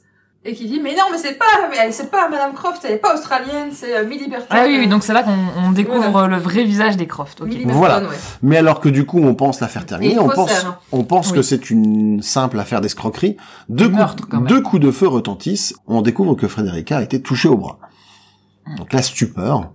Poirot et Jap se précipitent dehors et on revient avec un homme couvert de sang. Freddy révèle qu'il s'agit de son ancien mari, toxicomane son- avéré, De son mari, en Bah, fait, de hein. son- ouais, de son- de- divorcés. oui, Il veut pas divorcer, donc, euh, de son mari, Pas compris d'où il venait, lui, vraiment. toxicomane avéré et lui faisant du chantage. voilà, c'est pour Ouais. ça qu'il était là. De toute façon, ils indiquent que c'est un déchet. euh, Je vois pas à quoi il sert, enfin, dans Bah, en, l'intrigue. en fait, il, euh, il, se- il sert, il sert, il sert à, à attirer les soupçons sur Rice. En fait, c'est le pôle, c'est le pôle Rice, Lazarus, etc. Ça, Donc ça il fait aurait partie voulu des, tuer des Madame. Rice depuis le début. Bah, comme elle hérite de Nick, En fait, il lui fait du Mhm. chantage et elle a comme refusé de hérite de payer. Nick et qu'ils sont mariés, s'il la tue, il hérite d'elle. Mais il faudrait qu'il soit au courant du testament. Non, je pense pas. ouais, je pense qu'il est pas allé ça. jusque là. Parce qu'il sait qu'elle va hériter de Nick. c'est- Je pense- non, non, je pense pa- que parce ça. que parce que pour moi, c'est juste que qu'elle n'avait pas payé euh, parce qu'en fait, il, est- il lui soutirait de l'argent. Et d'ailleurs, d'ailleurs, le mot qui avait été retrouvé disait que Elle lui dit, j'espère que je t'ai eu cette fois. voilà. Donc, euh, certainement qu'il a déjà essayé de la tuer plusieurs Voilà. fois. On suppose du coup que c'est lui qui a tué Maggie, sans doute en la prenant pour sa femme. Et Mhm. d'ailleurs, et on risque de jamais savoir euh, ce qu'il en est, parce que l'homme meurt dans l'instant, parce qu'il était touché aussi. J'imagine qu'il a essayé de se suicider dans la foulée, parce que personne ne lui a fait de mal, ou alors euh, il meurt de... On se prend une balle du, du Jasp. Bah peut-être, je sais pas. En tout cas, il meurt dans l'instant, laissant un dernier mystère inexpliqué, Le tableau. la boîte de chocolat. Non, moi c'est la boîte de chocolat. Ah oui, c'est vrai, la boîte de chocolat et le tableau. On se dit, bah voilà, c'était plus complexe, mais c'est pas fini. Parce que Mais non, il y a encore Non, une mais troisième... ça, c'est un goût de trop peu parce que ce gars-là qui vient de nulle part d'un coup, en Ça- fait, bah ça c'était lui. ça. Oui. Voilà, en fait, il voulait tuer Mrs. Le- Rice. En fait, euh, depuis le début, c'est pas du le tout coup nul, du vagabond, enfin c'est Ouais, c'est très peu ins- trop ça- facile. insatisfaisant Oui, c'est comme insatisfaisant. T'es un peu déçu à ce moment-là. Mais bon, il reste, il restait des chapitres Voilà, à ce moment-là. Donc on savait qu'il restait quelque chose. Donc Poirot demande euh, à chacun s'il souhaite que cette affaire soit rendue publique ou non. Tous sauf Vise sont pour la discrétion, cependant Poirot est d'accord avec lui. Et il révèle qu'une personne supplémentaire devrait figurer sur la liste des coupables. Mister Ouais, donc, tout, le monde est, tout le monde est d'accord pour étouffer l'affaire, sauf Voilà. Poirot qui fait non, non, non, non, il y a, y a un coupable, il faut qu'on trouve ce coupable. Et Vise. Moi, c'est à ce moment-là Ouais, que j'ai oui, compris, mais c'est-à-dire une page avant, en fait. Voilà. Ouais, Ah oui, en fait, il y a quelqu'un Mais c'est la, seule, la seule qu'on n'a pas entendu s'exprimer. Bah, et donc le, voilà. le ce qu'il appelle le suspect K. K, ouais. Voilà. C'est celle qui a proposé de tout mettre sous silence. Voilà. Ouais. Mais en fait, tu le vois, en fait, tu le vois que une page à l'avance. c'est ça, Enfin, vraiment la page suivante. Donc on, c'est ça. On peut, on peut pas dire qu'on l'avait deviné parce que Non, non, non. Je veux dire, c'est comme si tu sais que tu vas avoir un accident alors que t'es déjà en train de tourner voilà, exactement. Non, on peut pas dire qu'on l'a trouvé, mais on s'est bien fait avoir jusqu'au bout. Une personne qui donc n'est autre que Nick Miss elle-même, Maggie a été tuée par K. Ouais, meurtrière de sa cousine. exactement. En effet, elle la savait fiancée à Michael Seton et portant le même nom, Du même prénom. même prénom, bah même nom et prénom d'ailleurs Ouais. pour le coup. Euh, donc à savoir Magdala, d'où Maggie pour, Pour la euh, cousine. pour la cousine. Et elle, c'était Nick à cause du grand. Ouais. Et ça, Donc, voilà. ça pour le coup, alors je ne, Pour moi, je- ça, je trouve ça quand même vachement ouais, je, bien tourné. ouais, Ouais. euh, crédible. Je ne savais pas à quel point ça entrait dans la dans la résolution, mais ça m'avait fait tiquer quand justement euh, ils avaient énoncé tous les prénoms qui pouvaient être euh, Tous les diminutifs? Bah, c'est ça di- qui a donné le- l'idée à Poirot, justement. voilà tous les diminutifs. Hastings, en oui, c'est C'est Hastings. ouais. Il ouais, sert quand même à quelque chose, euh, Toujours. monsieur. Et quand il a dit ça, clairement le, le fusil de Chekhov quoi. Je me suis dit c'est pas par hasard et c'est vrai que tu m'étais dit ouais c'est c'est c'est c'est bizarre finalement que Mag- Maggie Magdalena, c'est vrai que ça sonne un peu pareil. Donc tu l'avais. Magdala. Et moi, là, j'ai trouvé que c'était très Doctor House, en fait. Ouais. C'est, c'est le moment où il entend quelque chose et il, là, il sait. Il Oui. sait, il dit rien, et après, il y a la résolution. Parce qu'il a besoin d'avoir toutes les pièces qui rentrent dans Voilà. son, Ouais, dans son bah. puzzle. En fait, en fait, j'ai tiqué, mais sans vraiment savoir quoi faire de cette piste, en fait. Ouais, mais Là, avec, je- bah, tu sens qu'il y a un Mais De indice, toute façon, mais si on se pas comme ça et que, et que Poirot dit pas à Hastings qu'il est complètement débile en ayant ce genre de réflexion, c'est que ça va Ouais, il y a à quelque chose Voilà. derrière, ouais. Et, donc, euh, comme je disais, comme elle portait le même pré- prénom que sa cousine et que les fiançailles étaient secrètes, elle euh, Mhm. voulait se faire passer comme la fiancée mystérieuse de Michael. Elle avait subtilisé les lettres d'amour de sa cousine, les avait mis dont les initiales sont Les Bah, mêmes que oui, vu qu'elle Les a mêmes mis- que lui. vu qu'elle a mis mais où il n'y a pas vraiment son nom pour parce qu'on suppose qu'il y en a plus mais que Tout à fait, elle a Voilà, choisi, elle a choisi certaines lettres. ce qui a, ce qui a d'ailleurs euh, contribué à éveiller l'attention de Poirot, parce Parce qu'il qu'il- comprenait pas que ça, ça formait clairement une histoire, les lettres telles qu'elles étaient, ça relatait. On voyait qu'il manquait, il manquait il y des a des incohérences Et aussi. puis surtout, elle, elle s'est fait opérer euh, de l'appendicite Voilà. fin février. Elle reçoit une lettre début mars où euh, il lui demande même lui pas en- des nouvelles. Quoi. Exactement. exactement et laïtique Voilà. Et puis, euh, Et, et et c'est la, la preuve matérielle du truc, c'est Jap qui était Oui. caché dans la bibliothèque oui, et qui a vu euh, l'ombre d'une jeune femme euh, arriver, ouvrir un panneau secret, sortir un revolver refermé, et c'était Nick. et qu'est-ce qu'elle a fait de ce revolver? Elle le met dans la poche Elle l'a mis de- dans la poche Dans de le manteau de de sa chère amie. Exactement. Voilà. très sympa Donc toutes les pièces du puzzle se mettent en place. d'ailleurs à ce moment-là Mrs Rice euh, elle fait un malaise et comme à chaque fois on lui donne de l'alcool pour qu'elle aille mieux Oui, c'est vraiment un truc de l'époque c'est euh, C'est ça, un c'est cordial, comme ça, un en petit fait, coup de euh, cognac, allez vas-y. ça marchait comme ça Et ouais. Donc l'explication, c'était que euh, Nick comptait faire accuser son ami, là j'ai mis entre guillemets parce que Oui, non, mais elle s'était plus amie depuis un moment. Il explique Ouais. Poirot justement que la, la personnalité de Nick faisait qu'on, elle était très attirante dès- au départ, mais qu'on se lassait vite d'elle. Et que tout le monde genre avait tendance à se détacher assez facilement. hum, tu vas vite en besogne, mais oui c'est ça. En plus, elle- en fait, hein, quand on revient quand même, Mrs. Rice, elle nous l'a dit plein de fois que Nick, il fallait pas lui Ah oui, faire mais- confiance. Ouais. Oui mais, oui, mais elle-même elle À était, tout le monde. elle-même elle était Oui, suspecte. voilà, donc on Ouais. sait pas qui Donc, croire. ouais, mais- donc je, je déroule. Euh, donc elle comptait faire accuser son ami du meurtre de Maggie car elle avait été proche de Jim Lazarus qui lui avait ensuite préféré Frédérica. Mhm. Donc à l'amitié sincère, allant jusqu'à la coucher sur son testament, avait succédé la jal- jalousie et la haine. Tous ceux qui la critiquaient étaient donc dans le vrai. Son cousin, quand il la disait obsédée par la maison, Ouais. maison pour laquelle elle avait besoin d'argent, Mrs. Rice qui la décrivait comme ayant des moments où elle n'était plus elle-même, euh, l'histoire de la boîte de chocolat, ce n'était qu'un subterfuge pour qu'on pense à un acharnement du meurtrier et donc une preuve de plus contre Frédérica. Et les accidents, alors pour le coup, ils, ils peuvent être, avoir été inventés ou, Ou avoir été euh, utilisés ou des coïncidences pour justifier le complot dont Nick voulait se faire passer pour victime. Voilà, c'est ça. Après, le gros caillou, qui l'a poussé? Parce que Mais non, une mais- femme mais- ne pouvait pas le faire. Mais ça, ça- Oui, avec un levier. Ah, Avec un levier, non Poirot le dit avec un levier. D'accord. Oui, en plus. Mais après, ça pouvait Donc, simplement, si- si- simplement, elle a pu voir, elle a pu aller euh, en se rendant sur la plage voir un rocher euh, se décrocher. Oui, en fait, dire, ah ah oui, bah, elle a il même avait inventé, elle avait même pas besoin de témoins. D'ailleurs, Bah il n'y a pas de témoins. témoins. Donc, en Voilà, fait, elle a donc, totalement, oui, elle en peut- Même fait. pour les freins, c'est elle qui a pu Elle, dévisser elle- le truc. voilà, elle pouvait très bien se rajouter des éléments à l'affaire, quoi. C'est ça. Donc Poirot a compris, a compris la double nature de Nick quand par la lettre de Maggie, euh, il a compris qu'elle devait de toute façon venir le mardi. Oui, parce que Maggie, dans la lettre qu'elle avait envoyée à ses parents, elle disait oui, je suis bien arrivée. Nick, elle est un peu, euh, bon, elle a l'air d'aller bien, même si elle est un peu inquiète. Je comprends pas pourquoi elle m'a fait venir euh, aujourd'hui plutôt que mardi. Ça aurait été aussi bien mardi. Mhm. Et ça, on le savait pas. Oui. Sauf on, on découvre avec Poirot en même temps quand, quand Moi, que j'avoue, je- là, je me suis fait avoir parce qu'à un moment, euh, il dit c'est quand même très pressant, faites-la venir vite. Et moi, j'ai Mhm. pensé que du coup, elle avait envoyé une Bah, première que lettre dit, et puis. euh, Ouais. Ouais, mais, Voilà. c'est- Moi- mais il dit ça parce que Nick disait oui, elle vient, le- je lui ai fait venir l'été à un moment et elle a pas Mm. précisé quel moment. Oui, c'est ça. Moi, j'ai vu la lettre, euh, effectivement. Et, euh, en- ils nous disent dans le roman, euh, Poirot, d'un coup, il a une espèce de petite sens, euh, ouais. illumination. Et toi, tu relis la lettre. Ouais, dis, c'est ça. On a J'ai- tous, je pense, j'ai- trois fois la lettre. moi, j'ai rien euh, vu. hein. Moi, j'ai rien vu du En tout. essayant de chercher les petits indices. euh, Voilà. En et tout- pour la, la cocaïne euh, dans les chocolats. Ah oui, alors attends. Euh, il a repris les éléments à sa disposition en, parti- en partant, en repartant du principe que Nick pouvait mentir, ce qui lui a permis de parvenir à la Et vérité. j'ai fait, j'ai fait le même chemin après avec ce dont je me souvenais, parce que sur tout le bouquin, j'ai pas tout retenu les détails. Mais à chaque fois, tu dis, ah ouais, ah mais ouais, en ah mais toi, ouais. Tout à fait. Donc. Miss Buckley n'aura pas de procès, car avant d'être arrêtée, elle a emprunté la montre de Freddy dans laquelle est dissimulée de la cocaïne. Voilà. Cocaïne fournie par George, dont l'oncle est un gourou, un gourou charlatan et dealer. C'est ça.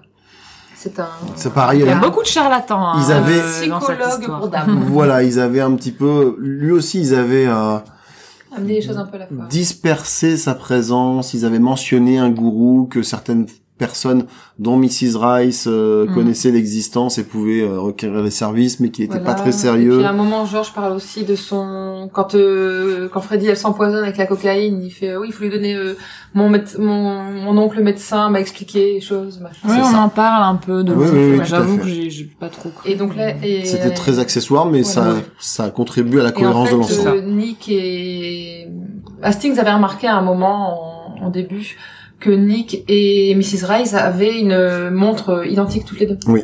Et donc la cocaïne dans les chocolats, c'est en fait euh, Nick qui l'a mise grâce à cette montre qu'elle avait avec elle quand elle était à la clinique. Tout à fait. Dernier mystère, le tableau. Mhm. J'ai bien aimé ça. Donc là, c'est Il y a- vraiment... il y a autre chose aussi. Ah, vas-y, vas-y. Moi, j'ai quand même dit, le voilà, le fameux mariage. Le fameux. Ah. Bon. C'était quoi le mariage Bon, il du est coup pas ouf, mais en fait, c'est euh, Mrs. Rice et euh, Lazarus qui décident de se Ah. marier, même si celui-ci euh, devient pauvre. Euh, Alors, ouais. donc je me suis dit, ah, il est là. Bon, il est pas Mais très présent sur celui-là. hériter de toute façon Mrs. Rice du coup. Donc, euh... Ça, ça va aller. Ah oui. bah oui. Moi, j'ai pas pris ça en compte. Tout va bien se passer pour eux. En tout cas, dernier mystère, le tableau. Le tableau. Donc Jim l'a volontairement mésestimé, ça il le dit à la fin, espérant ainsi passer pour incompétent et pouvoir acheter d'autres œuvres à Nick à bas prix, dont un autre tableau qui valait au moins 5000 livres Voilà, qui était ça. dans la demeure. Et la Donc là, grosse c'était- déception de découvrir que le tableau. Ouais, Non, en bah fait, si, le tableau c'était juste un bah. Voilà. là c'était ça, c'est ça, c'était un, c'était, Enfin, c'est c'était pas- un écran de fumée pour nous, ça. et puis nous, bah, on s'est Bon. engouffré, hein. Mais Bah, on s'est tous fait avoir par ce tableau. Ouais. C'est terrible. Donc voilà pour ce résumé. Euh, et maintenant, du coup, on va pouvoir passer à votre avis, mesdames. Qu'avez-vous pensé de ce roman? Alors moi, j'ai bien aimé ce roman parce qu'on retrouve le vrai Hercule Poirot dans toute sa splendeur, le, petit bonhomme tout pédant, euh, sûr de qui il est, et finalement jusqu'à la fin, on a tendance à se moquer de lui en disant ouais il exagère un peu machin. Et sur le dernier coup, tu te dis bah non mais il a raison, il est quand même super fort, il a vachement, il a tout trouvé. Et euh, donc déjà j'aime bien ce côté-là où on retrouve ce, ce Poirot tout puissant et euh, super trop fort. On a Hastings qui est toujours aussi euh, attachant malgré tout dans sa naïveté, dans son sa façon de voir les choses toujours du côté positif, à ne pas croire en la méchanceté de la nature humaine et tout ça. Et j'ai bien aimé aussi le, le sentiment d'urgence qui est distillé tout au long du roman, où on se dit mais non mais il faut faire quelque chose, là, Nick elle va mourir, elle va mourir, elle va mourir, elle va mourir. Et Poirot qui, qui en rajoute une couche à chaque fois. Hastings qui a l'air de, de dire que son ami exagère un peu, mais qui réagit quand il se passe des choses. Et euh, ce côté urgence tout le temps, c'est vraiment ça que j'ai trouvé très très bien amené dans le roman et qui Mhm. fait qu'on on s'accroche et on a envie de continuer pour savoir si elle va vraiment mourir ou si Poirot va gagner face au meurtrier. Et la résolution finale, moi j'étais euh, oh non, je me suis fait avoir et c'était vachement bien. Bah, donc j'ai- c'est vraiment un, un bon Christie, un bon Poirot.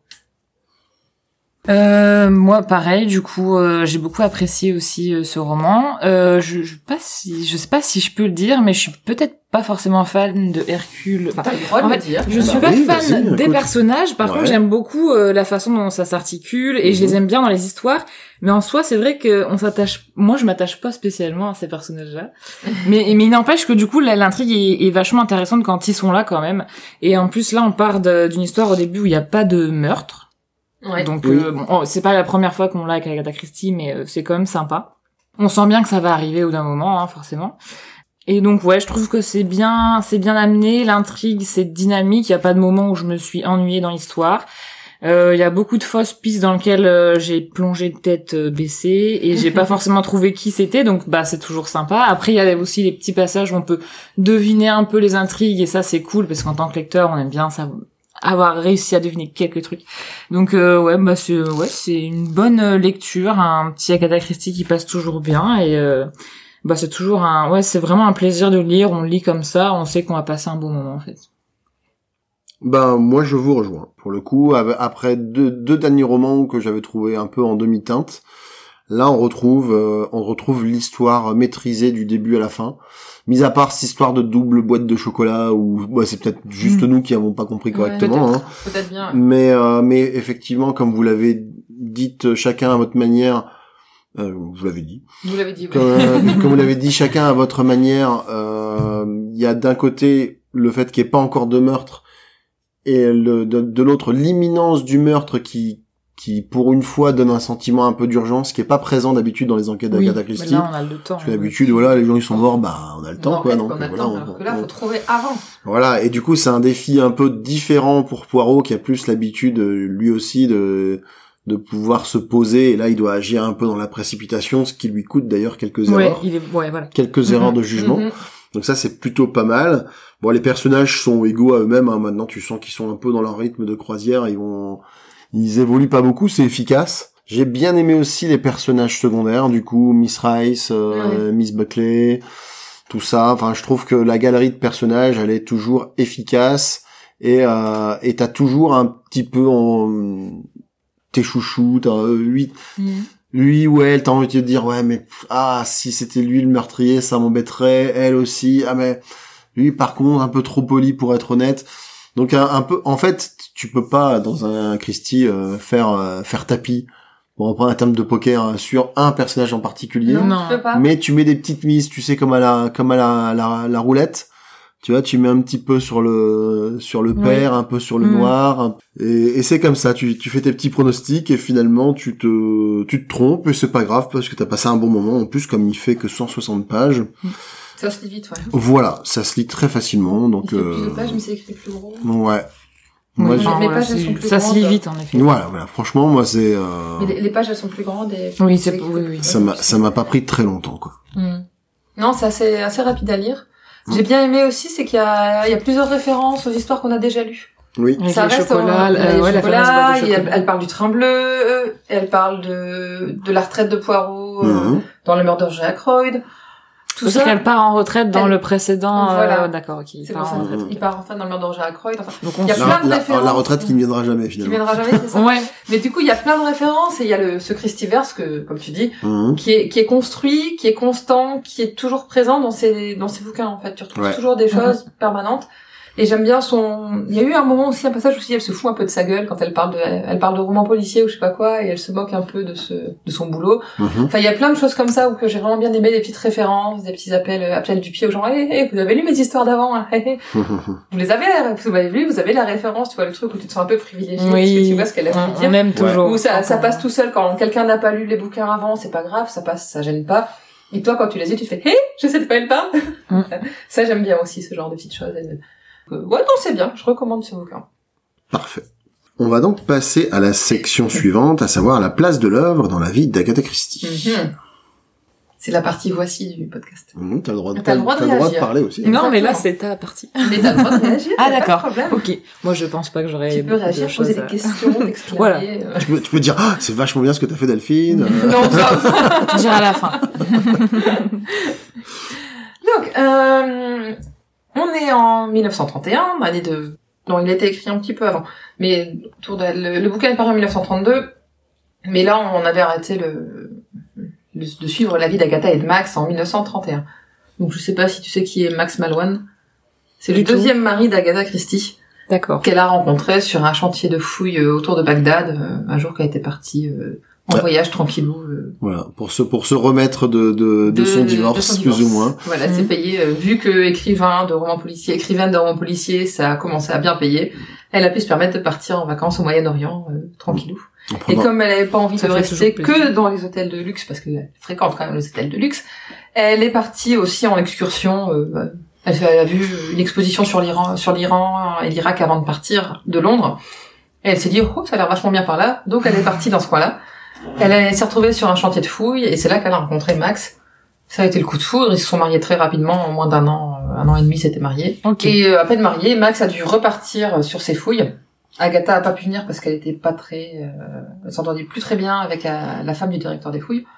Donc elle, elle est restée à Londres. Max est parti euh, sur des fouilles et après Agatha a pu le rejoindre une dernière fois. Ils sont revenus à Londres et on est arrivé à ce niveau-là. Ok. Et, et à noter aussi que Max, c'est un petit genou par rapport à elle. Max, il a, euh, il a 14 ans de moins qu'elle. Et lui, il vient de où, Max? Il est d'origine allemande Oui, hein, et il est franco-allemand, je crois de mémoire. Enfin, un truc comme ça. et, puis- il a grandi en Angleterre. Et il parle russe, euh, arabe, et puis euh, Voilà. bah, il- c'est un gars avec un bon petit pédigré. Ouais, mais même. il est D'accord, pas, euh, il est pas du tout bourgeois d'origine. euh, Enfin, si quand même. Si parce que son père est directeur d'une usine de voitures, ou quelque chose comme. Non, pas d'une usine, de- d'un commerce. euh, euh, son père est Il fabrique commerçant. Des Scooby-Doo. non, il est, il est commerçant. il est commerçant et il est venu s'installer à Londres quand Max était enfant et donc il a profité des, des grandes universités anglaises. Ok. Donc il est, euh, il est archéologue. Et donc euh, Agatha avait rejoint Max sur les dernières fouilles à, à Our, pas loin de Bagdad, et ils ont décidé de partir en voyage en Union soviétique. Voilà, ils sont revenus. Ils reviennent à Londres directement, Et en septembre de 1931, Max repart pour le chantier de Ninive, qui est dirigé par un certain, j'ai pas son nom sous les yeux, j'ai oublié de le noter, Ben, c'est- Campbell Thompson, Mr. Ah. Campbell Thompson, qui est le, Très beau nom. voilà, Mm. mais qui est euh, plutôt réputé dans le milieu de l'archéologie, de l'archéologie à l'époque. Euh, À l'époque À l'époque Ah, En plus, Campbell Thompson, ça fait un peu le nom fabriqué toute pièce, quoi. oui, vas te faire un personnage de, de, de, C'est comme le d'archéologue challenger anglais. un peu, c'est... Donc, Voilà. euh, je reprends. Euh, donc euh, Max, euh, en septembre 1931, repart pour le vers le chantier de Ninive cette fois-ci, Mhm, euh, dirigé par Monsieur Campbell Thompson. mhm. Euh, Agatha va le rejoindre fin octobre parce qu'elle a passé des tests pendant l'été menés par ce Monsieur Campbell Thompson, dont le but était de s'assurer qu'elle était capable de vivre sur un chantier de fouilles. Donc pour ça, il y a eu des épreuves de randonnée dans des milieux euh, pas très euh, agréables, genre des randonnées dans des coins boueux, des choses comme ça, pour savoir comment est-ce qu'elle résistait à l'inconfort Mhm. et des tests de vie sur le camp euh, avec de la nourriture infâme, euh, un confort rudimentaire, etc. Et apparemment, elle a réussi ce, ce petit test, cet examen, et elle peut partir rejoindre son mari sur le chantier. Mhm. Donc elle va profiter, elle a quand même quelques semaines de célibat géographique, et elle va en profiter pour partir en vacances tranquille en Grèce, profiter des plages de Rhodes. Et euh, elle va passer quelques semaines à Rhodes, et c'est là qu'elle aura l'idée de l'intrigue du bouquin, euh, du roman Le couteau sur la nuque, qui sera publié en septembre 1933. Et donc pendant toute cette période de 1931-32, elle va écrire Le couteau sur la nuque. Mhm. Elle s'embarque pour Antioche, qui s'appelait à l'époque Alexandrette, pour pouvoir rejoindre euh, Beyrouth et aller à Alep en train. Euh, pas, elle voulait pas rejoindre Beyrouth. Elle devait rejoindre euh, Alep, mais elle peut pas parce qu'il y a une tempête et du coup son bateau est redirigé vers Beyrouth et puis elle re- rejoint Alep en train. Donc ça, C'est fin des tours, quoi. voilà, un gros détour et euh, chemin compliqué. Elle rejoint Mossoul en train, puis en taxi. Et là, Max vient la chercher, elle est surprise, et en fait, il dit, bah ouais, mais on, enfin, on sait comment, euh, comment tout est imprévisible par ici, et on, m'a- on m'a prévenu que, que t'arrivais. Il est quand même plutôt. Ouais. Donc, il l'emmène sur le chantier de Fouille, qui est à quelques kilomètres de Mossoul. Il loge dans une maison qui est très simple, mais Agatha gardera toujours un souvenir attendri de cette première vraie maison où ils ont habité ensemble. Donc c'est une, une maison en terre cuite, euh, avec un rez-de-chaussée, un toit terrasse et une tour qui contient leur chambre. Une vue sur la mer ou... Non, Non. sur le désert.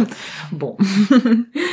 Euh, donc c'est une maison avec euh, un confort assez rudimentaire, apparemment, euh, des caisses à orange pour s'asseoir, une table un peu branlante, euh, rien de d'hyper confortable. Mais elle, ça lui convient. Elle prend le rythme de la vie du camp. Elle tient compagnie à Barbara, l'épouse de Campbell Thompson, que tout le monde appelle City. Parce que Campbell Thompson, ça fait long à dire quand même. Et euh, Agatha, elle, elle veut travailler quand même. Elle a besoin d'écrire pour gagner de l'argent pour pouvoir continuer à mener ce genre de vie. Donc, elle a besoin de s'acheter du matériel spécifique, mais elle doit demander l'autorisation à Campbell Thompson de mobiliser une voiture pour l'accompagner à Mossoul. Ce Campbell Thompson qui est très près de ses sous. Et donc, elle doit négocier, négocier, elle doit jurer que c'est avec son propre argent qu'elle achètera la table dont elle a besoin. Parce qu'il dit, bah, vous pouvez bien écrire sur une caisse d'orange, quoi. C'est- On mange tous les Mm. jours là, je vois pas pourquoi ça vous dérangerait. Et elle, elle dit, bah non, moi j'ai besoin d'un, d'un endroit stable pour poser ma machine à écrire, mes cahiers, prendre mes notes et être productive et gagner ma vie, gagner mon argent. C'est pour gagner mon argent que je fais ça, c'est pas pour vous embêter. Et elle dit qu'elle a, elle a baissé pendant quelques semaines dans son estime parce qu'elle a dépensé 10 livres pour s'acheter une table et c'est une somme astronomique pour ce, ce monsieur. Pour lui, c'est vraiment de l'argent dépensé pour quelque chose, quelque chose qui n'est pas de première nécessité. Mhm. Donc Agatha, euh, elle finit, elle a quand même sa table, elle peut glisser ses loups dessus, s'installer, elle est tranquille, elle peut écrire. Et donc elle va faire cette vie comme ça. euh, sa vie, ça- le matin, elle se lève, elle prend le petit déjeuner euh, sur le toit terrasse avec Max, avec euh, Barbara Campbell Thompson et parfois le chef de fouille. Ensuite, euh, chacun va à ses occupations. Elle, elle retourne écrire sur sa table, souvent à côté des roses, parce qu'il y a tout un, tout des buissons de fleurs, euh, des buissons de rosiers le long de la maison. Et euh, ça, c'est une anecdote que j'ai bien aimée. J'ai lu dans son parce qu'on m'a offert son autobiographie, donc euh, je l'ai lu en partie. Mhm. Et euh, donc elle, elle comprend pas. C'est qu'il y a plein de rosiers auprès de la maison, et ces roses sont toujours en bouton. Elles s'ouvrent jamais. Mhm. bah, c'est c'est surprenant. Elles vont pas. euh, C'est pas des fleurs qui s'ouvrent la nuit, qui se referment la journée, comme certaines fleurs, fleurs peuvent le faire. Et elle finit par découvrir la clé du mystère, c'est qu'en fait, ce sont des roses qui sont cueillies juste euh, au point du jour, à- à- au point de rosée. On les coupe pour les cueillir pour faire de l'essence de rose, les fameuses essences de rose euh, de Damas et d'Irak euh, qu'on peut trouver. Mhm. Donc euh, et donc ces roses sont cueillies. On prend seulement celles qui viennent de s'ouvrir, celles qui sont en bouton, on les laisse. Donc les Mmh. buissons sont toujours couverts de roses en bouton et jamais de roses ouvertes. Donc c'est le genre de choses qu'elle note. euh, c'est des choses, que des remarques qu'elle peut noter dans ses carnets. Tu vois que ça va, ça va tomber dans un roman, ça va être la clé d'une énigme. Dans les trois prochains qui arrivent. Voilà, c'est ça. Et donc elle, euh, elle prend vraiment goût à cette vie, elle prend goût aux fouilles, elle découvre plein de choses en accompagnant Max pendant des- certaines journées. Et elle finit par envisager même, avec l'argent qu'elle gagne, de, de lancer ses propres fouilles qui seraient dirigées par Max. Donc c'est un projet quand même assez important. Et elle pense pas pouvoir le réaliser tout de suite. Donc euh, elle rentre en Angleterre pour passer Noël 1931, donc elle a passé euh, trois mois euh, là-bas. Et Max va la rejoindre quelques semaines plus tard, quand la saison des fouilles se termine. Et ils vont se mettre en quête, finalement, ils décident de, de mener ce projet à terme, ils vont se mettre en quête d'appui pour pouvoir lancer une prochaine expédition dont Max serait le chef. Parce qu'il a repéré un site possible pas très loin de Ninive, justement, une espèce de terre où il, a, pense qu'on peut trouver des choses intéressantes. Max, à ce moment-là, a 28 ans. Il a 7-8 ans, 7-8 ans d'expérience dans les fouilles, en Orient. Et il a une femme célèbre qui peut le soutenir, et ça va lui ouvrir des portes avec notamment un soutien financier de grandes institutions comme le British Museum ou l'école britannique d'archéologie en Irak, qui vient d'ouvrir il n'y a pas très longtemps. Et bien sûr, comme je l'ai dit, le soutien moral, mais aussi euh, le soutien financier d'Agatha Mhm. Christie. Et en fait, toute sa vie, elle va utiliser sa fortune pour aider son mari à assouvir sa passion et combler ses ambitions.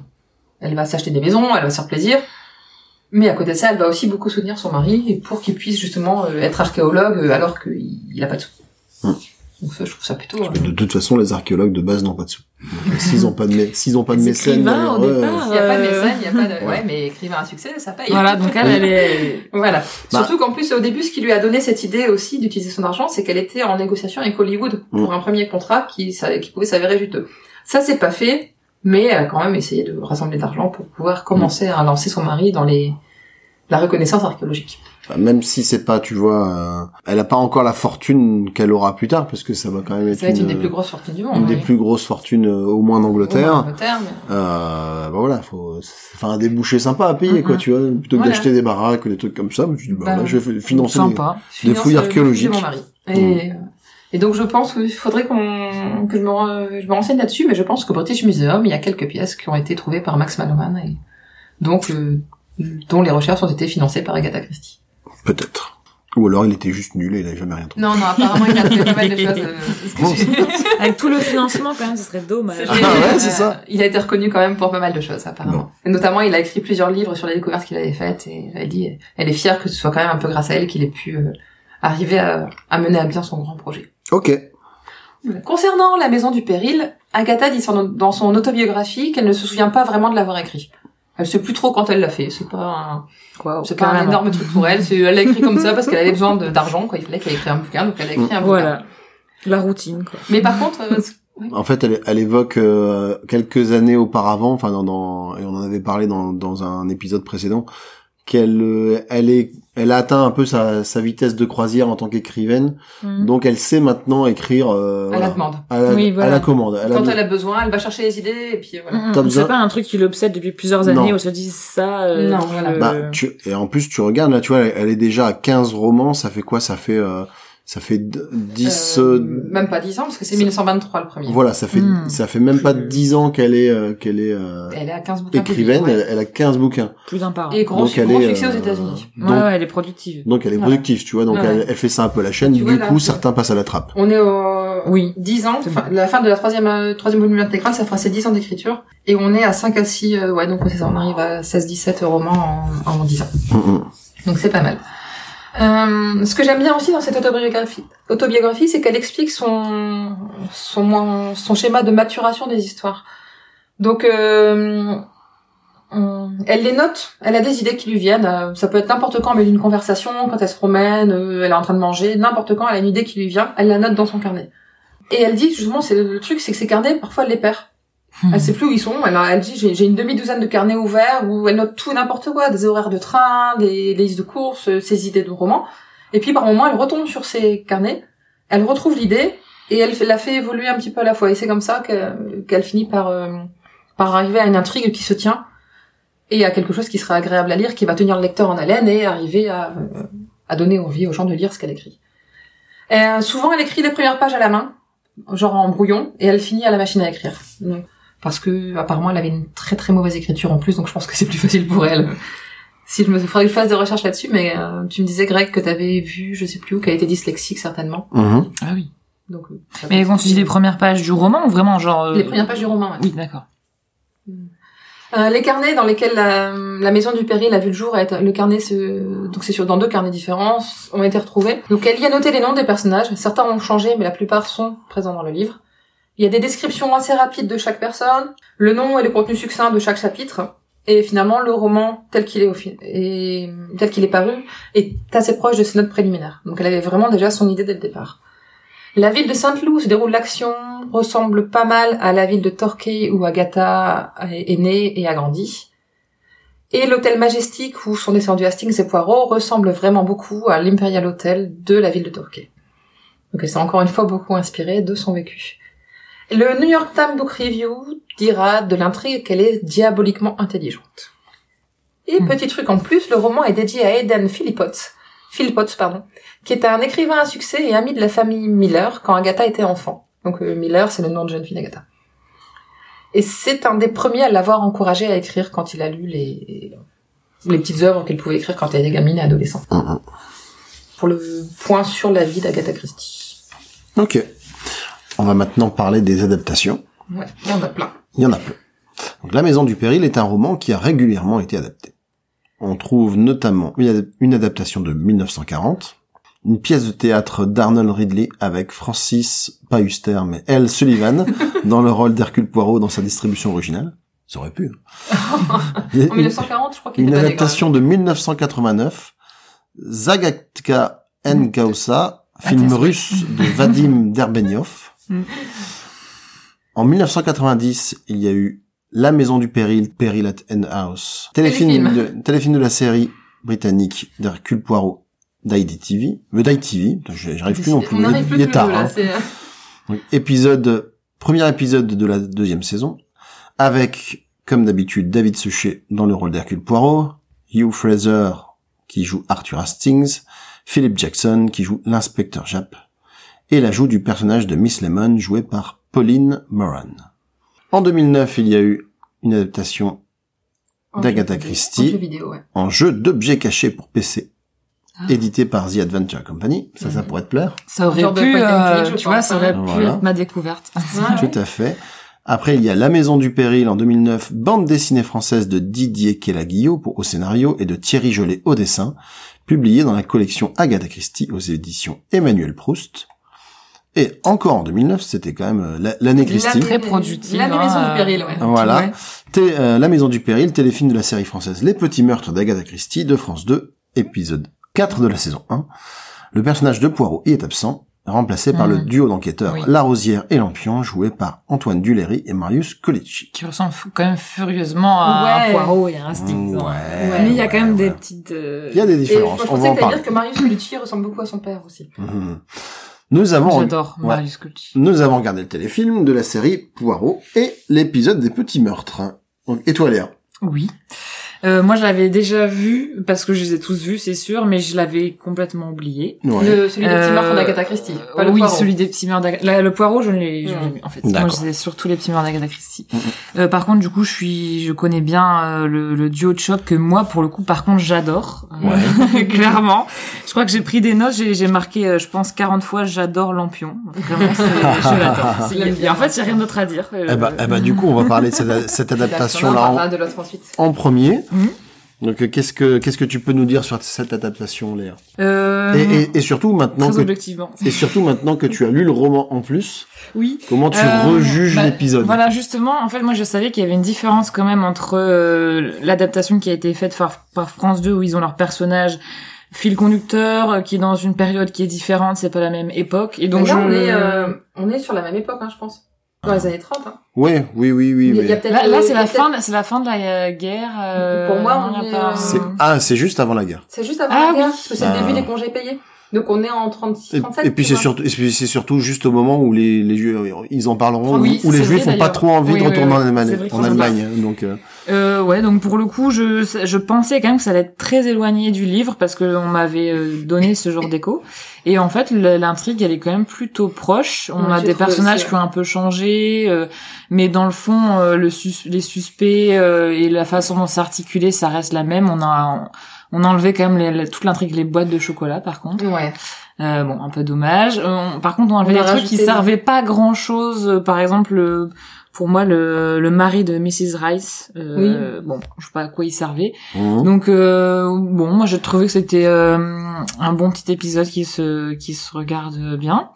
Euh, pour le duo Lampion La Rosière, moi je crois que c'est vraiment mon duo favori et c'est clairement Hastings et Poirot, mais par contre on a un Poirot beaucoup plus euh, charmeur. Mhm. Là où je, je trouve, enfin le Poirot euh, de Daga Christie, euh, il est charmeur, mais bon, il Il est vieux. c'est- voilà, il est vieux, c'est plus euh, pour le plaisir. Alors que la Rosière, lui, on sent que s'il peut y aller, euh, Ouais, c'est ça, ouais, il y aura c'est- pas de doute. Enfin, voilà. Là, Côtoyer c'est- la Rosière en tant que femme, ça, à mon avis, ça peut être vraiment euh, chiant.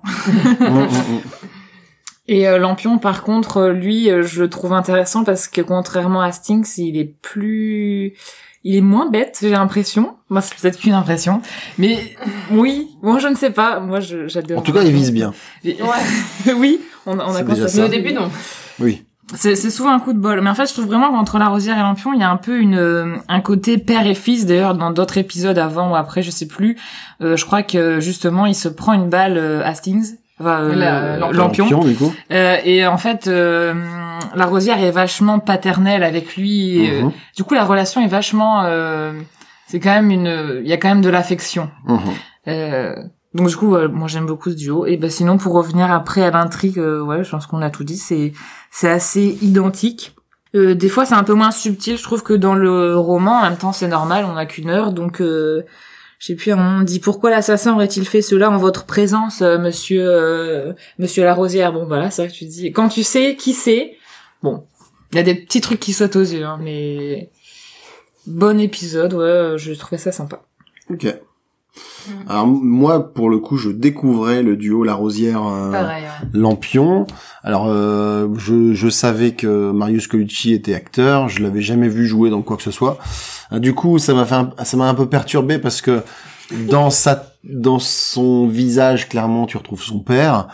Euh, Oui. donc Coluche pour ceux qui n'auraient pas la référence, mais euh, dans ses intonations, surtout au début, et sa, sa gaucherie un peu parfois, moi j'avais, il me faisait penser à Bourville. Donc euh, je me disais un, oui, mél- oui. un mélange de Coluche et de Bourville, c'est quand même assez détonnant. Mais oui, le personnage est sympathique.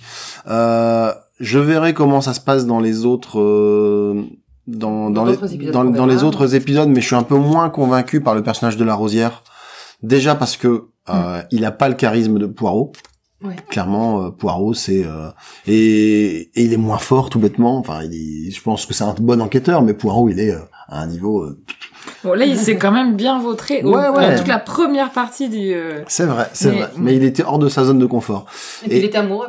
Et puis, et puis voilà. Ouais, là, la rosière, c'est Ça, moi, juste, c'est- il est amoureux, il, a, il occulte tout. C'est ça, moi, c'est un- euh, Moi, c'est ça que ça m'a embêté. ce Ça m'a il, a- il tombe amoureux, je trouvais que c'était anti-professionnel, c'était pas... C'est la euh, seule fois où ça arrive d'ailleurs. Et en plus, en une journée, quoi. Je veux Mais dire. Oui, euh, oui, deux jours, oui. Ouais, Deux deux jours, deux jours, euh, je vous aime, partez avec moi, j'abandonne la police, Mais en fait, abandonnez ouais. votre maison, tu dis, oh, Mais tu vas voir dans les autres épisodes, il est comme ça tout le temps. Enfin, c'est. D'ailleurs, je, crois qu'il y a un épisode, on, le voit, euh, Charming Dame. Mhm. Ça dure peut-être, euh, euh, je sais pas, et ça dure deux secondes, deux minutes, quoi. En deux minutes, euh, voilà, c'est. C'est parti. voilà, c'est parti. Enfin, D'accord, il- sort un- tout d'un coup. C'est.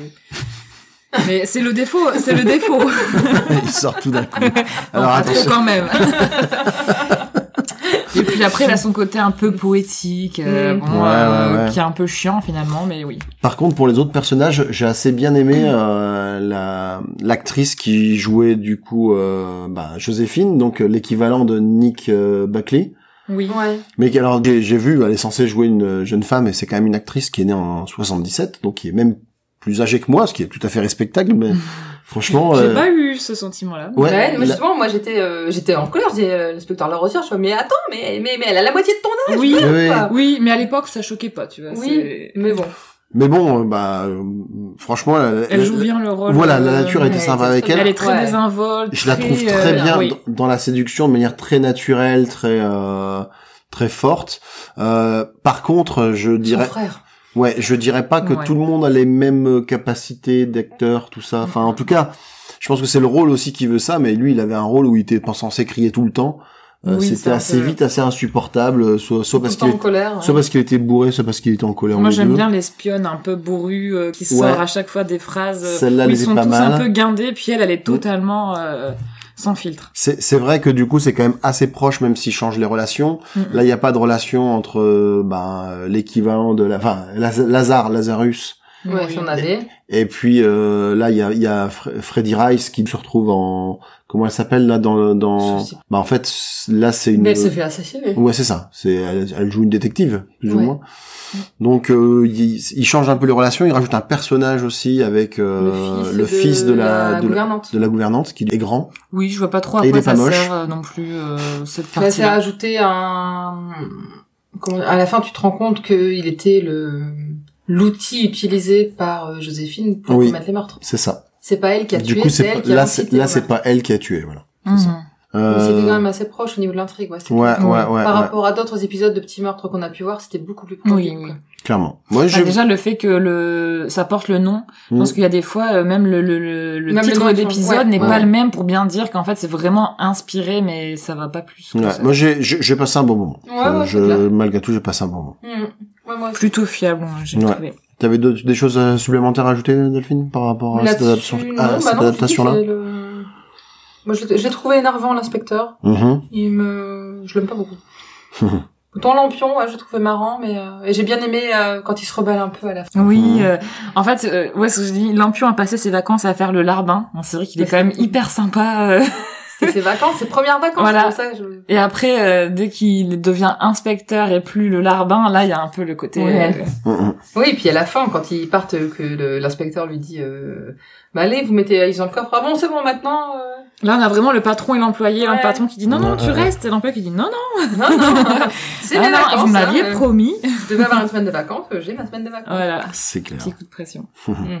L'autre adaptation qu'on a regardé, donc toi, Léa, non. Ah non, ouais, je le savais pas du tout. On a vu l'épisode de donc de la série Hercule Poirot avec David Ouais. Suchet et euh, Hugh Fraser, euh, qui là aussi est pour le coup, euh, alors c'est pas complètement un copier-coller, ils ont élagué certains trucs pour Ouais. gagner un peu en vitesse, mais sinon en termes de trame c'est extrêmement fidèle. Bah, Voilà, limite j'ai pas j'ai pas énormément de choses à dire parce que c'est ça suit tellement, Ah oui, ça, ça suit. Euh... ils, ils évacuent, limite à la en fait. fait. ils, ils évacuent, ouais, ils évacuent le ils évacuent le mari justement De Mrs. Rice. de, de Mrs. Rice. Oui. Euh, mais à part ça, ça ressemble vraiment très très fort. Ah ouais. Euh, parfois même euh, dans l'enchaînement ou dans les Dans plans, les tout ça. aussi, où Annick accueille dans un kimono. euh, Oui, même le ça. kimono, tout ça. euh. Alors pour le coup, je trouve là sa son son équivalent française plus convaincante parce que plus séductrice, tout ça. Mm. Bon, c'était. C'est juste pas à la même époque en fait. Oui, voilà. Parce que Poirot, c'est euh, dans la série, il est un peu plus tard, Mm. plus dans les années 50. Ouais. Bon, c'est pas la même époque, mais ouais, non, c'est franchement l'épisode d'Hercule Poirot était euh, hyper fidèle par rapport à. Bah, c'est sûr, quand on regarde une adaptation de nouvelle, ils sont obligés de broder autour, de rajouter des choses. Mhm. Hmm. Là, euh, même l'inspecteur Jap, il est présent dans le roman, donc là, il est un peu plus présent dans les c'est ce dans que la série dire, parce ouais. qu'il est toujours un peu plus présent. Mais c'est pas choquant, ça, ça gêne pas l'intrigue, ça bouleverse pas l'intrigue non plus. Donc c'est plutôt pas mal fait, ouais. C'était bien aussi. Moi, j'ai pas Oui. un moment à Oui, regarder. oui, oui, euh, c'était une Donc, plutôt des bonnes adaptations. un bon enchaînement, voilà. Exactement. Ouais, c'était chouette. Je pense qu'on a fait le tour du coup. Mhm. Ouais. Si euh, nous n'avons plus rien à rajouter sur sur l'œuvre, on va remercier euh, notre invité Léa de nous avoir tenu compagnie ce soir. Donc euh, en général, on, on- on demande aux gens où ils peuvent te retrouver, mais Voilà, puisque tu n'es bah, pas sur la- les réseaux sociaux, euh, non. À, la- à la limite dans un générique de court métrage parce que je participe des fois à des courts métrages mais euh, Ouais. non il y a aucune raison de me retrouver ailleurs euh. Ouais mais en tout cas c'est un plaisir euh, de- d'avoir fait ce podcast avec vous ça va pas trop pas trop intimider. euh, hein. non ça va Euh... T'avais l'air à l'aise, hein. c'est- oui oui et puis euh, bah moi j'ai quand même repris Agatha Christie grâce à vous Mais ben, merci eh ben, on en est content. Écoute, c'est très et bien. bah en fait enfin je trouve que c'est très sympa de partager la lecture parce que souvent quand on lit euh, on est un peu tout seul avec son livre et puis on, bon bah c'est fini voilà et là c'est cool on peut euh, on n'échange pas directement mais on a le point de vue des autres des fois ça se recoupe donc c'est cool C'est vrai. Mhm. Mais c'est chouette. Moi, je suis contente. Ben, oui. on a été très content de te recevoir. Ouais, c'était un chouette moment. Allez, pour une fois, c'est moi qui le fais. Vas-y. Agatha Christie est un podcast du label Podcut. Vous pourrez nous retrouver ainsi que les nombreux autres podcasts du label sur le site podcut.studio et sur le serveur Discord Podcut. Vous pouvez également nous soutenir en donnant au Patreon de Podcut. Au Patreon de Podcut. À chaque fois, je veux tout le temps rajouter des intonations. Agatha Christie est aussi présent sur les réseaux sociaux. Sur Twitter, at Agatha Christie. Avec Sur- des majuscules. avec des majuscules, sur Instagram, at Agatha Christie sans majuscules, et sur, la, sur Facebook, où il suffit de rechercher la page Agatha Christie. N'hésitez pas à nous laisser 5 étoiles sur les différentes plateformes d'écoute, cela nous aide dans la sélection de notre podcast par les algorithmes. Et un gentil commentaire en même temps, parce que ça fait toujours plaisir. Tout à fait. Et n'oubliez pas de participer à notre concours. Nous vous remercions de votre attention et vous donnons rendez-vous le mercredi 26 avril pour le prochain épisode qui sera consacré au recueil de nouvelles Miss Marple au Club du Mardi. À bientôt. Salut à tous Salut. Ah oui. Ces petites cellules grises ont fait du bon travail aujourd'hui.